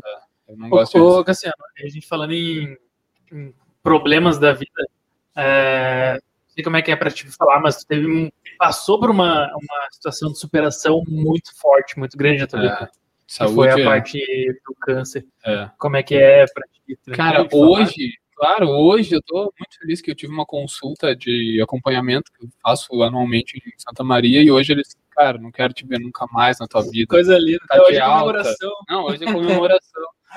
Hoje foi a alta. E aí, tava eu e a D lá, e tipo, muito feliz, né, cara? Mas até hoje, então, tu tinha acompanhamento, tratamento tal. Acompanhamento, sim. Aonde foi? O Onde que tu faz tratamento? Não, onde que tu fez o acompanhamento? em Santa Maria. Continua Eu fiz o tratamento lá, né? E aí, até hoje eu tava indo lá uma vez por ano. Agora, nos últimos anos, já tava indo, tipo, uma vez a cada dois anos. Mas teve um longo período que eu ia direto, assim, muito, muito Que, seguido. que ano que tu No hospital mesmo? que aconteceu? No USME. No USP mesmo. Foi em 2006, finalzinho de 2006. Ahn, cara, comecei a sentir muita dor na perna, assim, do nada. E aí, logo dois meses depois, já consegui diagnosticar, né, que era um sarcoma de Ewing, um tumor. E 6 de, 12 de dezembro de 2006 eu comecei o tratamento. Cara, e nesse período eu fiquei, assim, dois meses sentindo uma dor absurda todos os dias. A ponto, assim, de não, não ter, não conseguia ficar sentado para fazer uma refeição, não conseguia dormir, não conseguia ficar deitado, não conseguia ficar em pé. Cara, não tinha posição que, que parecia que tava estourando a perna de dor, assim. E aí, aqui em Cachoeira, demorei um pouco para conseguir descobrir o que que era, e até que um, um médico traumatologista identificou, mas não me disse de cara o que que era, porque ele não tinha certeza, então ele, ó, vou te encaminhar aqui para um especialista e tal, e aí em Santa Maria a gente, con- O cara, tratamento todo foi obviamente com a ajuda de muita gente, porque ah, o sistema de saúde ele é muito bom a partir do momento que tu já tá lá dentro, o SUS no caso. Para entrar é muito difícil, é muito é, trabalhoso, assim, digamos, né? Poderia ser bem mais simples. Então, o processo inicial, muitos exames eu fiz particular para agilizar, mas eu não tinha recurso, então muita gente me ajudou, muita gente mesmo, assim, que eu sou grato. E a partir eu- do momento que eu comecei o tratamento, daí foi só lá em Santa Maria até o final. E a minha cirurgia foi em Porto Alegre, com a equipe do Dr. Alexandre Davi, o Alimena. Então, durante um, um longo tempo da minha vida, eu estive indo em Porto Alegre e em Santa Maria para fazer esse Santa Casa, em acompanhamento. Alegre. Foi, foi na Santa Casa. Santa Rita, né? Santa Rita, acho que eles são ali o, É o complexo. complexo Aham. né? E é o que é, é referência, acho, né, na parte de tratamento. é, de tratamento de câncer, né, de onco. E, cara, e aí vem a calhar com essa fase que o pessoal comentou ali do, das ações solidárias no, no Galaxy, né? Eh, se eu não me engano, quem começou a organizar toda essa função foi o Lilico, né, o baixista Lilico. E, cara, aí a partir dali eu comecei a, a receber, claro, uma ajuda, um suporte financeiro dessa galera que tava fazendo ação, mas principalmente o carinho, né, cara? Aquele, aquele abraço, assim, tipo, tu não tá sozinho, vamos lá. E eu confesso que eu não tinha muita noção do que, que eu tava enfrentando, né? A minha mãe um dia chegou para mim assim, ah, preciso te falar, tu tem... É tipo um câncer. Eu, ah, tá. Tipo, É tipo um Tipo, câncer, beleza, tá, mas como é que vai ser assim? Porque, ah, não aguento mais Que idade tu tinha? 19 para 20. É. E aí é tipo um câncer, um- é tipo um tumor, assim, pá, não, não me deu muito bem a, a real, assim, até porque ela, eu acho que ela também não sabia muito bem o que falar. E aí, o primeiro dia que eu cheguei no Hospital de Santa Maria, e a equipe de médicos me recebeu, me explicou como é que era. Ó, o teu tratamento vai ser a base de quimioterapia, a gente não sabe muito bem como é que vai reagir e tal. Talvez tenha cirurgia, talvez não tenha, a gente vai estudando o teu caso conforme vai evoluindo. E aí, a partir do momento que eu comecei o tratamento, cara, no primeiro dia que eu fiz a quimioterapia, assim, ó, foi como se tirasse a dor do meu corpo, assim, com, com a mão. Foi um negócio absurdo. Cara, foi o que eu me lembro um dos dias mais felizes da minha vida, assim, porque que louco, né, tu cara? ficar um longo período sentindo uma dor absurda e do nada sumiu No dia da quimio. no dia da quimioterapia, quando eu fiz a quimio, né? Tipo, a quimio, ah, eu, ela tinha- eu já tinha um tumor grande na perna e, cara, o tumor simplesmente baixou, assim, tipo, foi um efeito exatamente como tinha que ser, deu muito certo o tratamento, e aí, cara, daí teve um... Comecei aí em Porto Alegre, porque ali em Santa Maria eles não fariam a cirurgia que, que teria que ser feita, né? E lá em Porto Alegre eu tomei, assim, tipo, aí ali foi o momento que comecei a ficar um pouco mais assustado, porque a melhor possibilidade que eu tinha era tirar a perna fora. né? Não me deram foi nenhuma esperança além disso lá. Então, pô, pra um cara de 19 anos, baterista, sonhando em ser baterista o resto da vida, é, deu um baque, assim, mas, mas cara, nem, nem isso, assim, me, me assustou naquele momento, assim, a ponto de, de eu entrar em depressão, ou de eu querer desistir, ou sei lá, porque eu tinha um amor pela música, assim, que era um negócio absurdo, e pra mim tava de boa, sabe, eu, eu podendo planejar como é que eu ia fazer pra tocar depois, pra mim tava tranquilo, se tivesse que tirar a perna pra ficar vivo, eu tirava, já tava conformado, entendeu? É o melhor a fazer, vamos fazer. E aí eu já comecei a pensar, pô, como é que eu vou tocar bateria sem a perna? Vou ter que adaptar um prato, vou fazer, entendeu? Começou assim. E aí, cara, uma semana antes, eu fui dois meses em Porto Alegre pra gente consultar e, e os médicos decidirem o que, que ia ser feito. E aí, uma semana antes, eu já tava tudo certo para amputar. E o médico me disse, olha, tem uma possibilidade. Ah, se tu quiser ser cobaia, a gente pode fazer um tratamento assim, assim, assim. Ah, provavelmente vai perder o movimento do quadril, mas vai ficar com a perna. É? Vamos nessa, né? Vai dar certo. E no dia da cirurgia, ele me disse assim, ó, a gente vai testar uma, uma tecnologia diferente. É uma prótese que vai ficar na tua perna, ah, não vai tirar o osso nem nada, o osso também vai ficar na perna, e tu não vai perder o movimento do quadril, talvez. Vamos ver como é que vai ser. Porque daí, cara, foi um processo, era um processo de teste ainda naquela época, né? Ah, como o meu tumor era muito acima, muito perto do quadril, e a cirurgia era assim, ó, cara, eh, serraram o osso em duas partes, e aonde tinha o tumor eles tiraram para fazer rádio. Né? A rádio tinha que ser fora do corpo para não secar a cartilagem do quadril. Então, nesse processo, foi uma cirurgia bem longa, cara. Não lembro exatamente quantas horas. Assim. Tipo, esse, esse osso que eles tiraram do meu corpo ficou tipo umas duas horas fazendo essa limpeza na rádio e tal. E ali no- na musculatura, enfim, fizeram um, tratamento também, uma limpeza e tal. E aí esse osso voltou para minha perna e uma placa para sustentar esse osso ali, entendeu? Então foi tipo, fui cobaia de um teste que eles não acreditavam muito que fosse dar certo, mas eles estavam querendo testar. Tu acreditava mais que eles. Com certeza, com certeza. com E, certeza. é, precisa, né? É, não, não tinha Cara, é necessário. falando isso, é, eu lembrei, eu só não sei exatamente quem é a história, mas, e não entrar profundamente nisso, mas ah, dentro do que eu estudo já há bastante tempo sobre a questão de positividade, é, e se a gente for a fundo, que a gente vai entrar até em lei da atração, É. mas é muito falado sobre a pessoa que aceita ah, as coisas, não no sentido de aceitar se entregar, Ah, aceitar sim, no sentido de, beleza, que nem tu falou, ele, tu já tava planejando como tu ia tocar sem a É, perna, ia- É, a minha preocupação era não parar de não tocar. para de tocar, mas ó, se ficar sem a perna, tá, vou fazer de tal jeito. É. Então, tu, tipo, aceitou o problema e sem entrar no. Claro que deve ter momentos, passar por algum momento de bad, alguma coisa assim, mas. tu- Cara, tu- com certeza, porque quando tu tá num, num processo de tratamento de câncer, no meu caso era um tratamento que eu ficava na ala pediátrica. Então, O Uhum. tipo de tumor que eu tinha, ele é mais comum de acontecer em crianças e adolescentes. Então, me tratei na pediatria, ah, conheci muita gente ali, só que tu perde muita gente nesse, nesse caminho. Sim. Porque tem gente que já descobre muito avançado, ah, ou às vezes não reage bem ao tratamento, sabe? O organismo não absorve o medicamento como deveria. Cara, tem, tem muitas situações.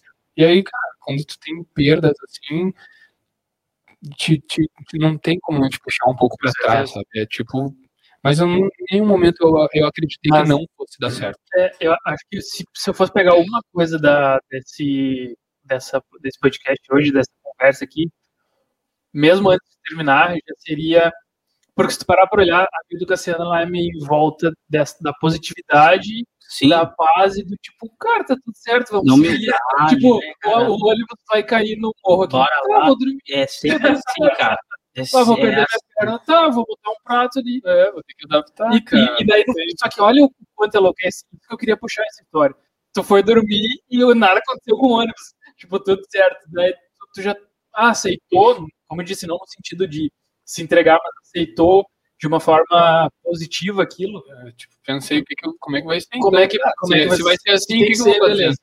Não, tem, tem e muita gente, e não sei como eu reagiria no caso desse, mas ah, entre tudo que a gente, que eu estudo, é falado sobre buscar manter isso. E tem um livro, inclusive, que conta uma história de uma pessoa que, quando descobriu um câncer, ela foi para dentro de um hotel e passou tipo, três meses só assistindo tudo de positivo que ela podia. Filme de comédia, para fugir da negatividade. Sim. E aí diz que aquilo fez com que o processo se tornasse uma coisa muito mais. é, se curasse muito, de forma muito mais rápida. Eu acredito que tu ter isso interno, de tu já ser uma pessoa assim, É, eu, eu que tiraria da live, eu, que eu só vou dormir hoje é com esse sentimento de. Cara, que foda essa, que coisa boa, tá ligado? Ter essa paz, ter, esse- ter essa positividade, acho que essa... É, tudo- cara, tudo é, é momento também, né? Eu acho que o, o fato de eu ser ignorante no que que eu tava enfrentando ajudou também. Porque hoje eu não sei como eu reagiria. Hum, Hoje que eu já passei por passado. isso, entendeu? De saber a dor, de, de saber, de estar um pouco mais inteirado no assunto, eu não sei como é que eu reagiria. Espero não precisar descobrir isso. tomara que- É, eu, mas não é um, não é um caminho fácil, mas naquele momento, para mim, ah, foi o que eu podia carregar, entendeu?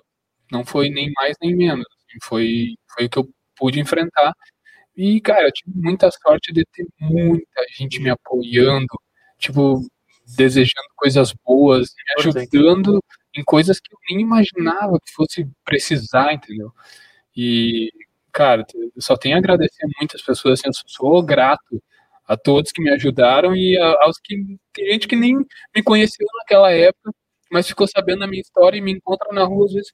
Como é que tu tá? Tu tá bem? Tá bem de saúde? E eu, tô, já faz 15 anos, mas tô. Obrigado por E a perguntar. música no meio disso tudo, bem rapidinho. Só- A, a, a Denise botou aqui exatamente isso. Ó, que tu começou a falar, ela colocou, tipo, só agradecer eh, toda a ajuda e carinho que foi recebido naquela época. É, né? Uma coisa para ver que é uma coisa que, que, que conta muito, né? Pra É. família como um todo. Cara, Cara, eu, eu, eu- desculpa te, te não, cortar, não, mas por incrível que pareça, eu conheci o Cassiano, quem era a pessoa do Cassiano, porque eh, eu, eu me, eu, eu, eu me auto-intitulava músico quando eu tocava numa bandinha, numa garagem. não, tava Moleques começando. Fandangueiros. A gente nunca tocou em lugar nenhum. Ah, mas é era, nome mas era dentro, era dentro do- da vibe do Bando Guri, Aham. entendeu? E, tipo, eu, eu sabia da existência do Cassiano. Eu, eu já tinha visto o Bando Guri tocar e tudo mais, mas eu nunca prestei atenção, assim, ah, aquele rapaz lá é o Cassiano Aham. né? Então, e eu me auto-intitulava músico. E eu faço tratamento em Santa Maria. ah, agora eu perdi o vínculo porque eu parei de. Na época eu parei de ir, acabei perdendo o vínculo lá. Preciso muito voltar. Mas eu tenho uma doença ren- renal crônica, que é pro resto da minha vida, desde os meus três anos de idade. E eu conheci a pessoa do Cassiano, de verdade, dentro de uma ambulância que levava a gente pra lá. Eu, talvez ele nem lembre, provavelmente. Cara, eu lembro, lembra. eu lembro, eu lembro. Ah, mas eu me lembro porque o motorista, eu, eu falava pra todo mundo que eu era músico, tá ligado? Mas eu não era músico, entendeu? Mas tava e o motorista né? falou pra mim assim, ah, cara, hoje a gente vai pegar, vai, vai ir junto com um cara que é músico, tu não conhece ele, assim, assim, é, o Cassiano, ele é baterista. Bah, claro. Eu disse, meu Deus. E o, e o motorista levou a gente, mas acho que o Cassiano, não sei se ele tava começando, ali foi o, o início do tratamento? Ah, caramba. Eu- Eu, foi não, tipo, antes da minha antes da cirurgia. cirurgia. Tava no início. Tava no Ah, início. eu sei que a gente foi almoçar em algum lugar junto e o motorista falou assim. Eu lembro que o motorista fez a, a, a ponte meteu assim: ó, ah, ele é músico. E esse é, falou pro Cassiano, tipo, ah, ele é músico.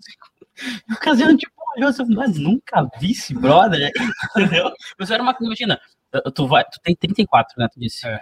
Com 19 eu tinha 15. Ah, então eu com 15 anos. Mas eu vivia muito no meu circuitinho ali, né, cara? Eu não conhecia lá, muita meu, gente. Mas eu me lembro que nesse dia me deu um gelão nesse sentido, assim, entendeu? E eu me lembro de viajar várias vezes com eles, as tuas irmãs vinham contigo, É. né, tudo mais. E, ah, e aí eu ficava pensando, quando eu descobri que o câncer dele era na perna, ele não, ele, tu- é, essa questão que tu tava falando é muito importante, porque às vezes, assim, ó, a gente já vê uma tragédia, né? Algumas pessoas já vê uma tragédia. Eu sou esse, cara. Cara, mas tem Entende? muita gente que Eu tu fala assim, ó. como uma tragédia isso. É, tu fala que, Levanta que, e que tu por tem, tem um, tem um Por quê? câncer. Por quê? Levanta sério mesmo, que a gente não quer pessoas. né? Não, não, eu, eu quero dizer assim, eu sou, eu sou essa pessoa que fico pensando, eu penso nisso, eu penso nessa situação, entendeu? Eu É, acho que é, a grande maioria, isso não, e- e- também é e, tipo, eu- eu- a grande maioria das pessoas tá. O mundo ele meio que condiciona pra isso. Eu sempre, ah, eu sempre converso contigo sobre essas coisas exatamente nesse sentido, que tipo, ah, eu, eu no, no que eu carrego comigo, eu sei que eu vou carregar pro resto da minha vida, eu sei até onde isso vai me levar, eu sei até onde isso pode me levar na Sim, realidade, sim. entendeu? E eu me preparo pro pior. Mas eu não tenho essa visão de como que nem tu falou assim, assim ó, ah, meu, vou perder a perna? Ah, foda-se, eu vou aprender a tocar sem essa perna, tá ligado? Tipo assim, ó, eu, eu já fico pensando, pai, como... eu não consigo pensar assim, ó, pá, mas eu vou continuar ah, cantando, ou vou continuar fazendo aquilo- as coisas que eu faço Aham, hoje em sim, dia. Eu não consigo pensar assim, ah, eu vou continuar. Eu, eu fico pensando assim, ó, meu Deus, cara, como que eu vou continuar? Entendeu? E isso faz toda a diferença. E como, tu, como o, o Érico falou, do que, ele, do que ele leva, né? Até antes mesmo de terminar a live, ah, do que ele leva dessa, tua questão. E tu é assim sempre, né, cara? Tu, tem, tu, é, tu, tu- é paciente, tu, tu, tu procura as palavras certas para falar com a gente, ah, tu, tu sempre acha, por, no teu tempo, por mais que nós estivéssemos extremamente atrasados em qualquer situação com a banda, ele vai chegar, e ele vai chegar na, na vibe da positividade, na, na, na, na Comendo paz, bolacha na- Maria. comendo uma bolachinha Maria, tomando uma coquinha, entendeu? E azar do goleiro. Falou, parou- falou agora, parei pra pensar, eu nunca vi o Cassiano estressado. Não, o Cassino nunca tá numa vibe. Não, mas não é assim, cara. Não é assim. provavelmente. Não é É, assim. óbvio que É que mundo... eu tenho, tenho um lance meu, assim, que eu acho que irrita e muito a minha esposa, que eu guardo muitas coisas pra mim. Ah, Então, é, isso é, isso é um grande problema, uma grande Para burrice que eu faço, né? Mas só que é o meu jeito, cara. Eu, tipo, tem muita coisa que eu absorvo, eu não sei explodir pra coisas negativas. E mais uma hora essas coisas acontecem, histórias. Tipo, o meu câncer, eu acho que não veio do nada. Uhum. Não tive, assim, um fator é, hereditário, mas não tive um acidente, nem nada assim que, que fosse gerar isso. Mas de algum lugar veio. Eu acredito que possa ser disso, sabe? De, Psicossomático. é, de guardar algumas coisas, de ah, um, um tipo de estresse inconsciente, e aí resultou nisso, sabe?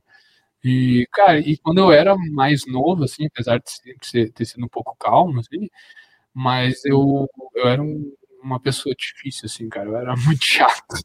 O Robertinho brinca comigo que ele me chamava de xaropinho quando eu era piá, assim, que eu tocava, porque eu era, eu era mala, assim. Mas é que eu sempre tive esse lance de querer tudo muito bem feito, aí eu criava certas expectativas e eu ia lá e exigia isso, fazia aquilo, entendeu? Ah, vamos botar uma luz aqui no show e tal, Uhum. deixa que eu posiciono, que eu quero que fique assim, assim, blá, blá, blá, blá. O Robertinho sempre me deu uma baita mão, mas eu era bem chato, cara, e eu era muito apegado a, a coisas ah, desnecessárias, sabe? de- dentro dessa mesma. ho- Hoje, eh, usando de exemplo, né? Hoje eu comentava na rádio, quando nós tivemos na rádio hoje, ah, na, na FAM, Uhum. e eles comentavam. Eu comentava que o Érico também é assim, nesse, nesse aspecto de querer sempre fazer o top, né? Aham. de, de tudo tá É, dá o melhor, né? dar o melhor para aquilo não fazer.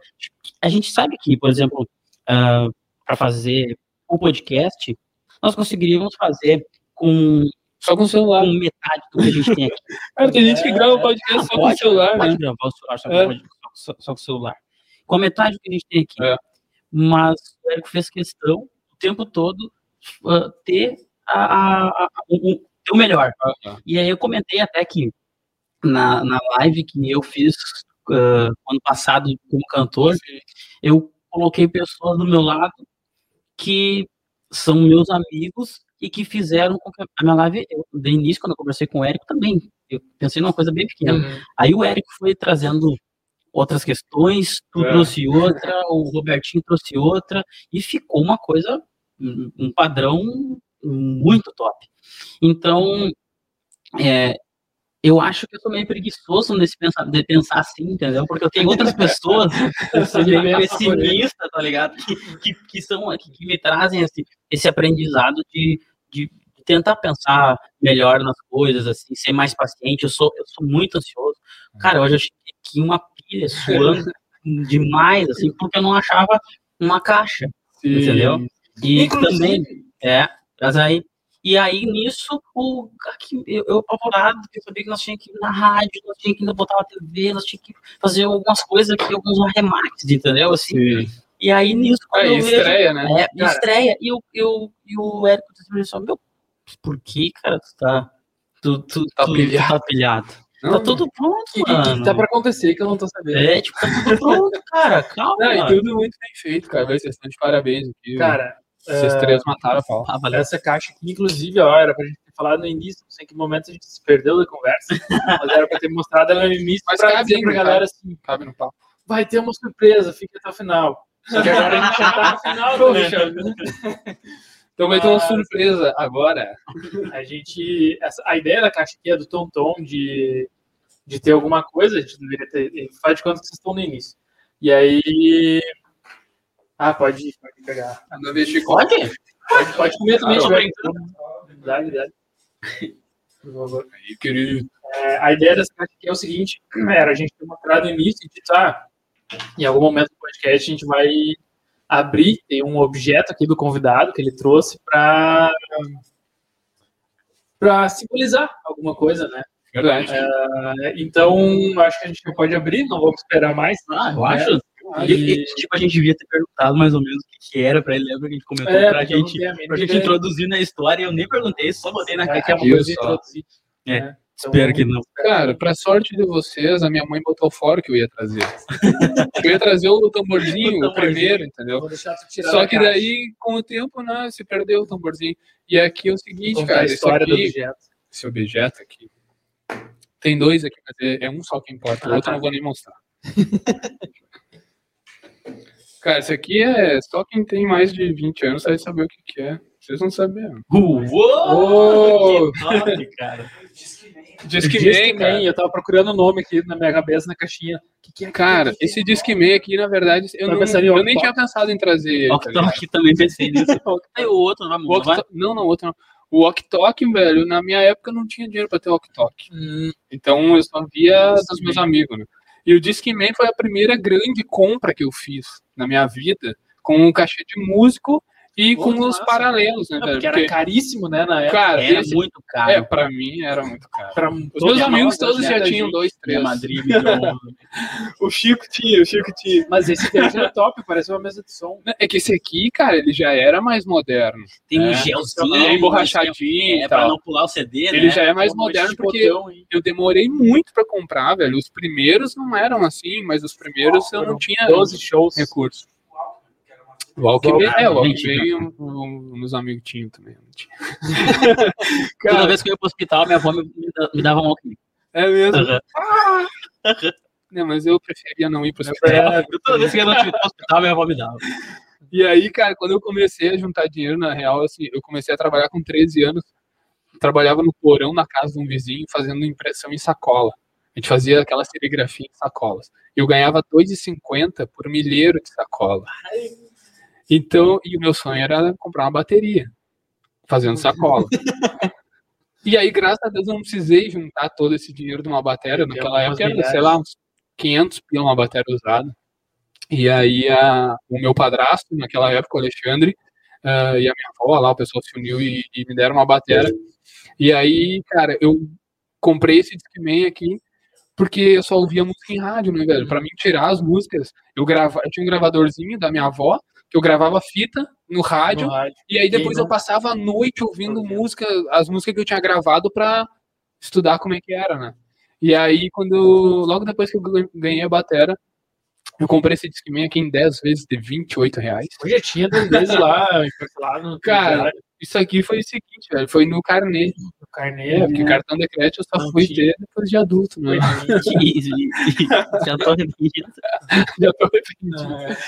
E aí, não, mas eu trouxe porque ele é importante pra mim, porque durante todo o meu tratamento, ele dormia ouvindo música, eu acordava ouvindo música sempre com ele, Viajava. gastei alguns CDs, e, pá, isso aqui pra mim foi um baita parceiro, e eu tirei muita música nele, ele foi meu, meu companheiro, assim, tipo, de me fazer pensar em coisas positivas ouvindo música, então ele tem um valor sentimental. Cara, e falando, até pra gente já indo pro, pro final, é, música, falei músicas e músicas que te faziam ir pro lado positivo. Qual que é o teu, ou se quiser fazer um, um- puxar lá do início, teu estilo que tu gostava de ouvir, que tu Cara, curte. ah.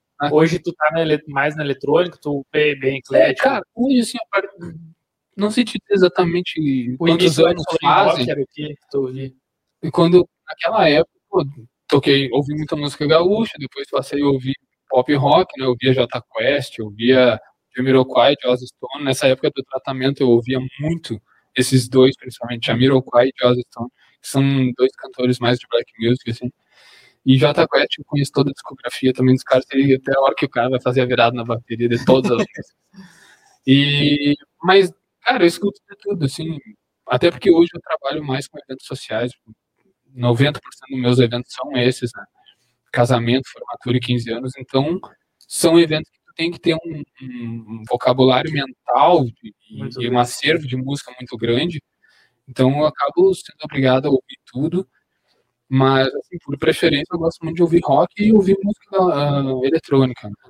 Tem algumas playlists minhas no, Spotify ali que Ah, inclusive sigam, eu sigo as- algum, não sei quantos É. tu tem, mas uma ou duas eu Tenho, eu tenho quatro playlists. Uma é só de rock and roll, só de Uhum. rock. Essa Mas é assim, conheço. cara, é- essa de rock é uma playlist de rock que eu gosto. Uhum. Né? Não é, não é Mas tipo é de música massa, que eu toco. É, é massa. é né? um rock mais pop rock, assim. É Foo Fighters, É, é, eu curto muito. é uns sons assim mais popular. E, e aí eu tenho duas playlists de música eletrônica, uma mais ambiental, assim, que é Soft Dance, que é um som mais low, assim, mais, Aham. mais pro cara curtir mesmo em casa ali e tal, fazendo um churrasco, mais lounge. E aí tem uma playlist que é a Joga Pra Cima, que daí Essa já é uma música mais pra Uhum. cima de festa mesmo. E tem uma playlist que eu fiz no início da quarentena, que é Festa em Casa. Que aí essa é tudão. Essa, Essa tem reggaeton, funk, sertanejo, pagode. Essa é nóis. O Raça Negra da minha mãe tá lá, que ela é fissurada. E aí, cara, essa playlist é divertida, assim, é, é o cara fazer uma festa em casa mesmo, entender tudo, sabe? E tu consome bastante música ainda? Então, não, assim, eu pergunto, pode- parecer uma, pergunta, uma, uma resposta óbvia, mas nem todo músico consome muita música. Cara, assim. é, eu gosto de estuda bastante, mas nova. às vezes não. É, eu escuto muita música nova e música velha, eu escuto tudo, cara. Eu, cara, eu acho que eu fico na frente do computador umas, no mínimo, oito horas por dia, e durante essas oito horas eu tô ouvindo música, o tempo inteiro. Música nova, escuto as minhas playlists, escuto playlists de outros DJs, lançamentos, sempre por gostar e por me manter atualizado também, né?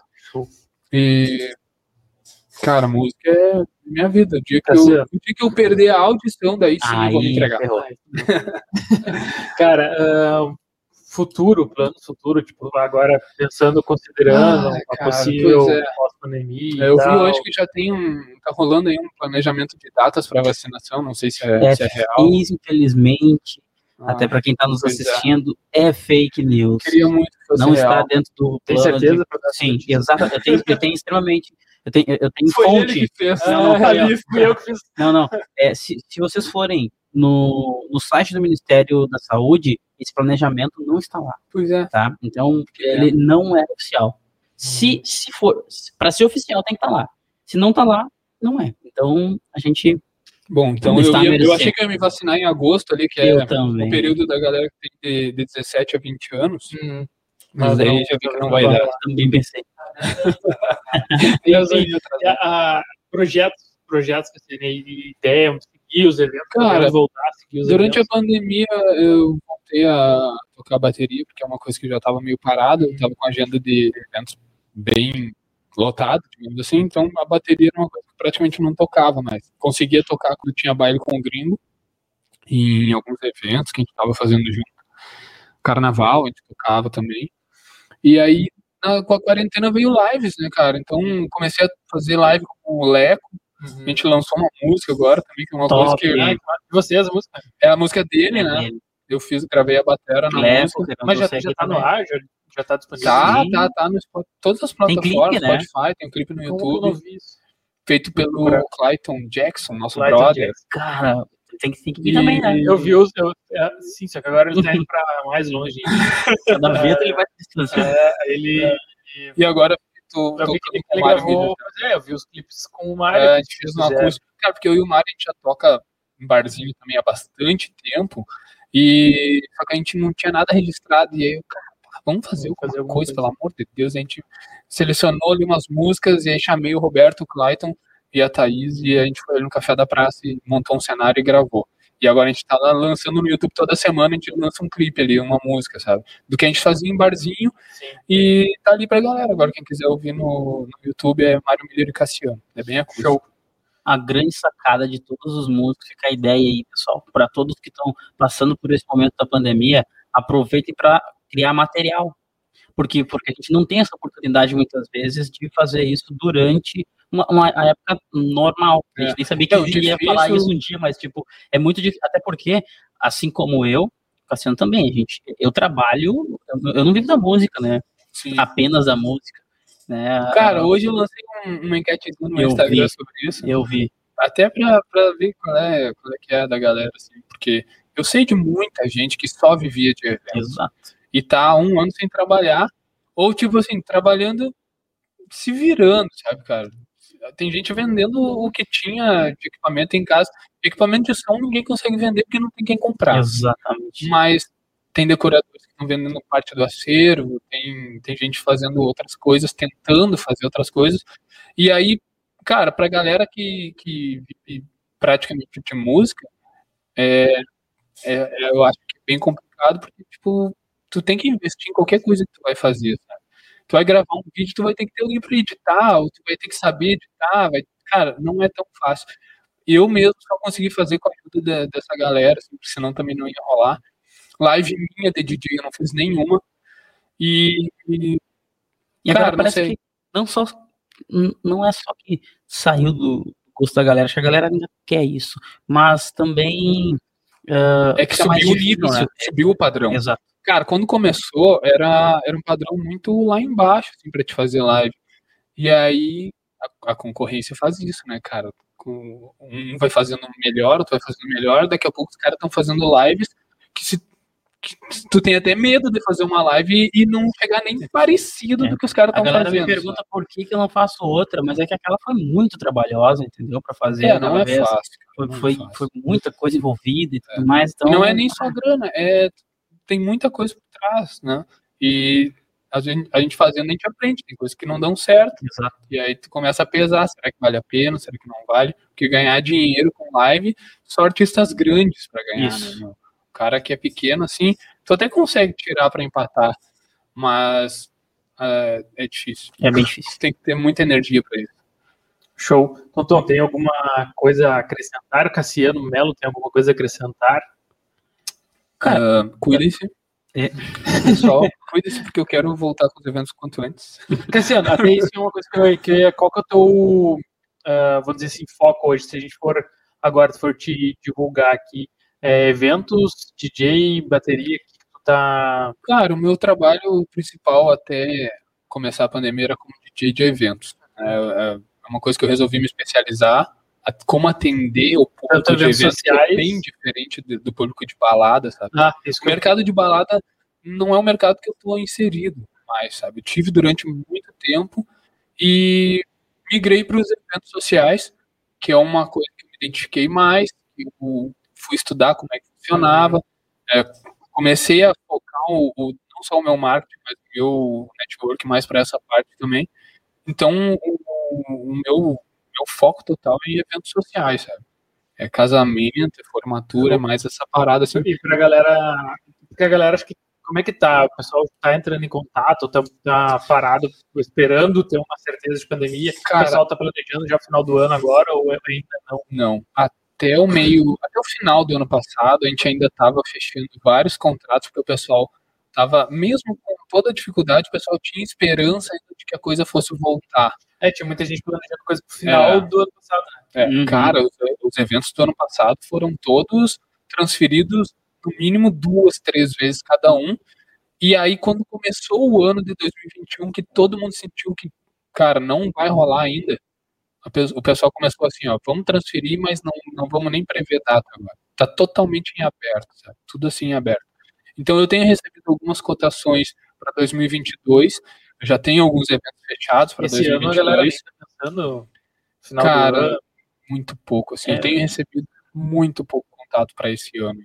O pessoal tá desacreditado. sabe? Acho- é, eu, Acho que a nós galera- tínhamos um casamento para tocar, que era no final do ano passado, É, passou para fevereiro deste ano, e em fevereiro agora largaram lá pro Eu acho final que do esse foi um ano. dos né? grandes motivos de ter voltado, de ter dado merda de novo, porque eu acho que a galera de outubro ali escutava coisa tipo assim, ah, não existe mais vírus.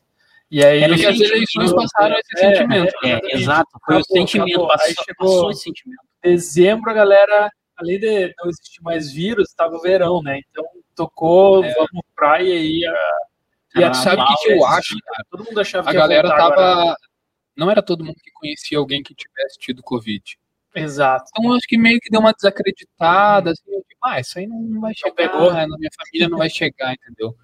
E aí, de um mês pra cá, a coisa explodiu. Exato. Eu tive, eu e a minha esposa tivemos Covid em dezembro, Eu tive em dezembro. É, e aí, cara, tipo assim, eu não fiquei tão mal, mas ela ficou um pouquinho mais, mas nada perto assim, do que a Tá gente está agora. acompanhando.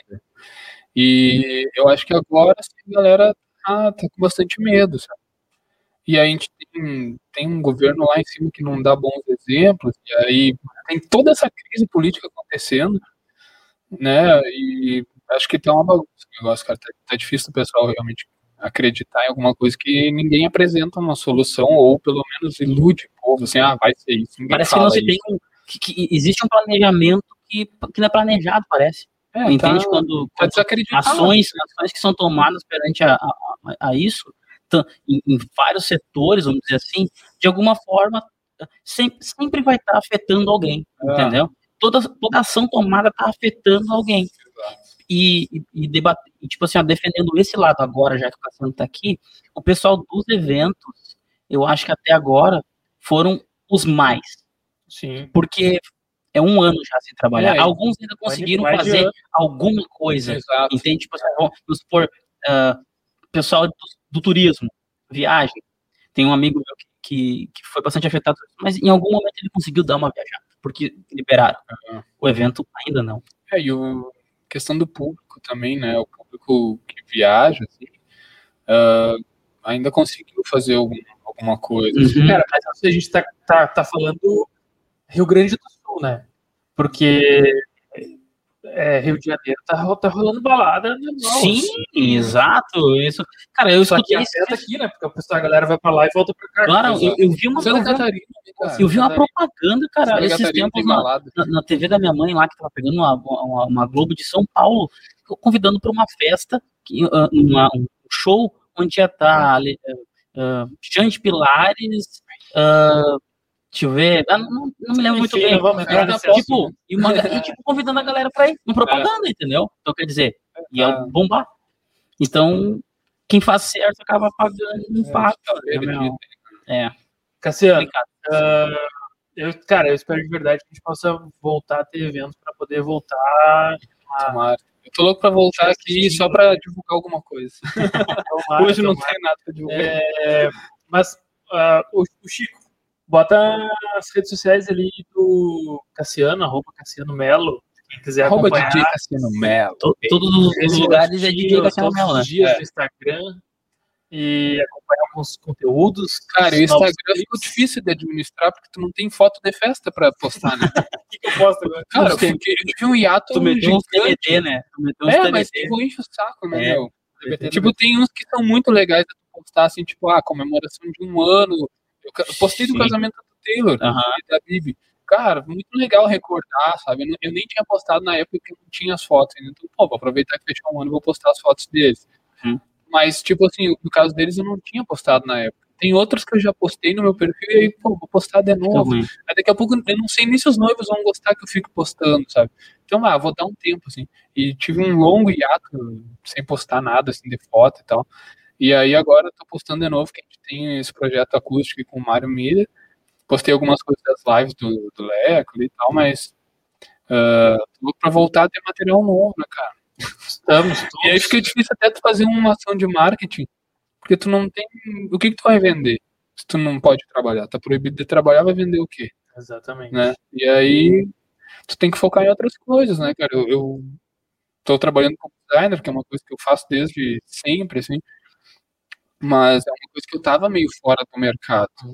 Então, até tu entrar de novo no mercado, com- voltar a falar com as pessoas, ó, pessoal, ah, se precisar de um- uma identidade visual, uma um peça Insta para rede social, também, né? tem, tu tem, tem. isso, né? Quer divulgar? É, modo on designer. Modo on design. Tem algumas coisas que eu divulgo ali. Mas. E trabalho na Casa das Cercas também, né? Que é uma empresa que é um e-commerce da fábrica de telas da Ensul. E, cara, graças a Deus que tem, tem esse suporte, assim, sabe? Porque na época que eu vinha trabalhando como DJ, eu já tinha esse serviço em paralelo, mas não era uma coisa que eu tivesse tão ativa. E aí, quando parou os eventos, eu tive que focar. Né? Como DJ, eu já Olha aí. Tem, tem, tem. E aí. Olha aí. Provavelmente. Ah, não é o meu melhor ângulo. Provavelmente foi a Marla conectada na outra TV. Pode ser. Acontece. Ah, né? Quem sabe faz ao vivo, louco. Ô, bicho. Ô, meu, ainda bem que vocês não pediram pra contar piada.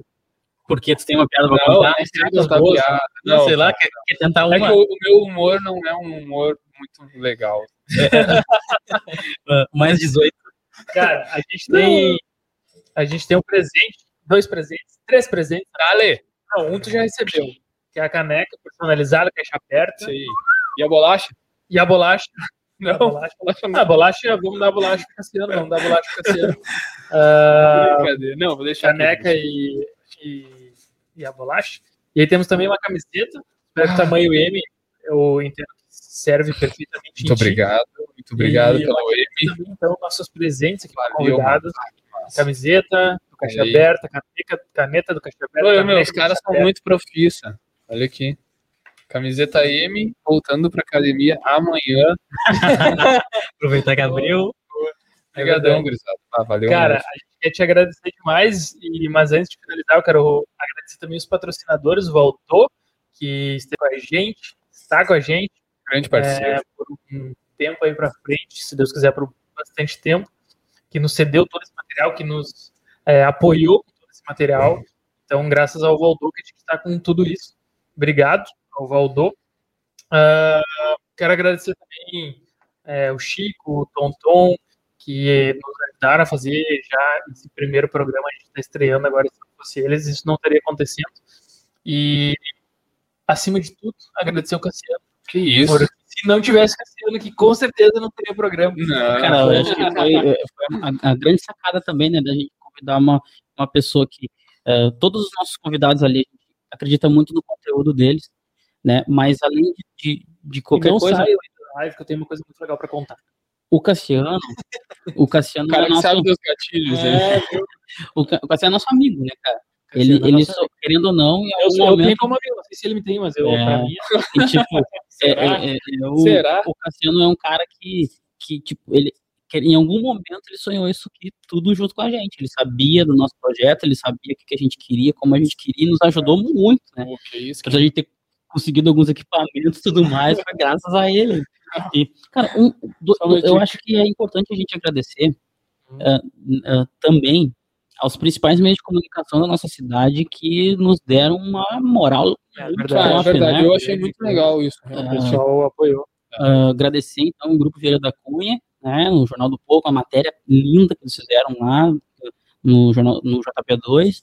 Também a oportunidade que a gente teve de, de ir lá ah, no programa do, do Júlio Mafuso, edição, redação, segunda edição, né, ontem. E hoje também, na, na FAM, a gente foi lá, que ele, é um complexo lá, né, cara, de, de, de rádio, vamos dizer assim, né, tem várias, várias sintonias. E aí eu, eu só vou ficar devendo que eu não sei qual foi. Foi na 96.5, Na né? 96. É 96.5. né? Então agradecer o Rafa lá pelo convite. Top, top. Foi, foi top Conversa demais, cara. Conversa com ele assim, trocando. Cara, aqui em Cachoeira a gente é muito bem servido de meios de comunicação É. e o pessoal dá uma força grande assim para todos os novos projetos, né, cara? Eu sou muito grato tanto ao Grupo Vieira da Cunha quanto o pessoal da FAM. Eu tive programa de rádio nos dois Show. e os caras sempre me receberam muito bem, me apoiaram em todos os meus projetos malucos e são muito massa. Show. Cara, então, é, antes de eu contar, isso que eu tenho pra contar, é, siga o Cassiano no Spotify lá, a gente falou da- das playlists dele, mas pô, são bom, boas mesmo. Eu sigo. e sigam no Instagram, sigam a gente. Quero convidar vocês para quem está assistindo, ou quem assistiu, ou quem talvez esteja assistindo reprise no- pelo Facebook, porque pelo menos essa estreia, não sei as outras, mas a gente está ao vivo no meu perfil do Face, no perfil do Tonton, no YouTube. Tem mais algum outro lugar que eu sempre esqueço, acho que é é, Twitch, Twitch. Twitch TV, a gente Cara, tu colocou mais um ali. da LinkedIn também. O Anchor, a Anchor é, a Anchor, é, é é só áudio, é não, só não tá ao vivo agora, é só áudio depois. E ela que passa para. Spotify, distribui para Show, intermediadora. intermediadora. né? Legal. Então depois, inclusive a gravação, se você estiver assistindo ah, ao vivo ou reprise em vídeo, vai estar tudo é, nas redes sociais, vai estar o vídeo, a gravação fica sempre disponível no YouTube. Eu quero E- saber se vai ter cortes. Vai ter cortes, Vai vai, ter ter cortes, cortes. vai ter Vai cortes. ter cortes. É, eu tô pensando ainda, inclusive, tem a sugestão para nós o que vocês acham se a gente mantém os cortes dentro do canal ou se a gente cria um outro canal. Sabe por que, que os caras fazem dois canais? Monetização? Exatamente. É, a resposta já Meu tem na minha cabeça, mas eu tava criando uma interação. Mas tu sabe, cara, Aqui eu eu tenho, menos quando tu tá começando um projeto, eu acho que é legal tu fortalecer um primeiro. É. Eu faria o seguinte. É, um palpite. Eu ia fortalecer um canal e quando eu já tivesse com uma base legal, Lanço outro, outro. que fica mais fácil eu crescer esse Pra galera. É. Inclusive, Porque a galera acho que um pode, um pode impulsionar o outro, de repente o cortes começa a crescer mais rápido, impulsiona o, é um risco. é o risco, é um corte.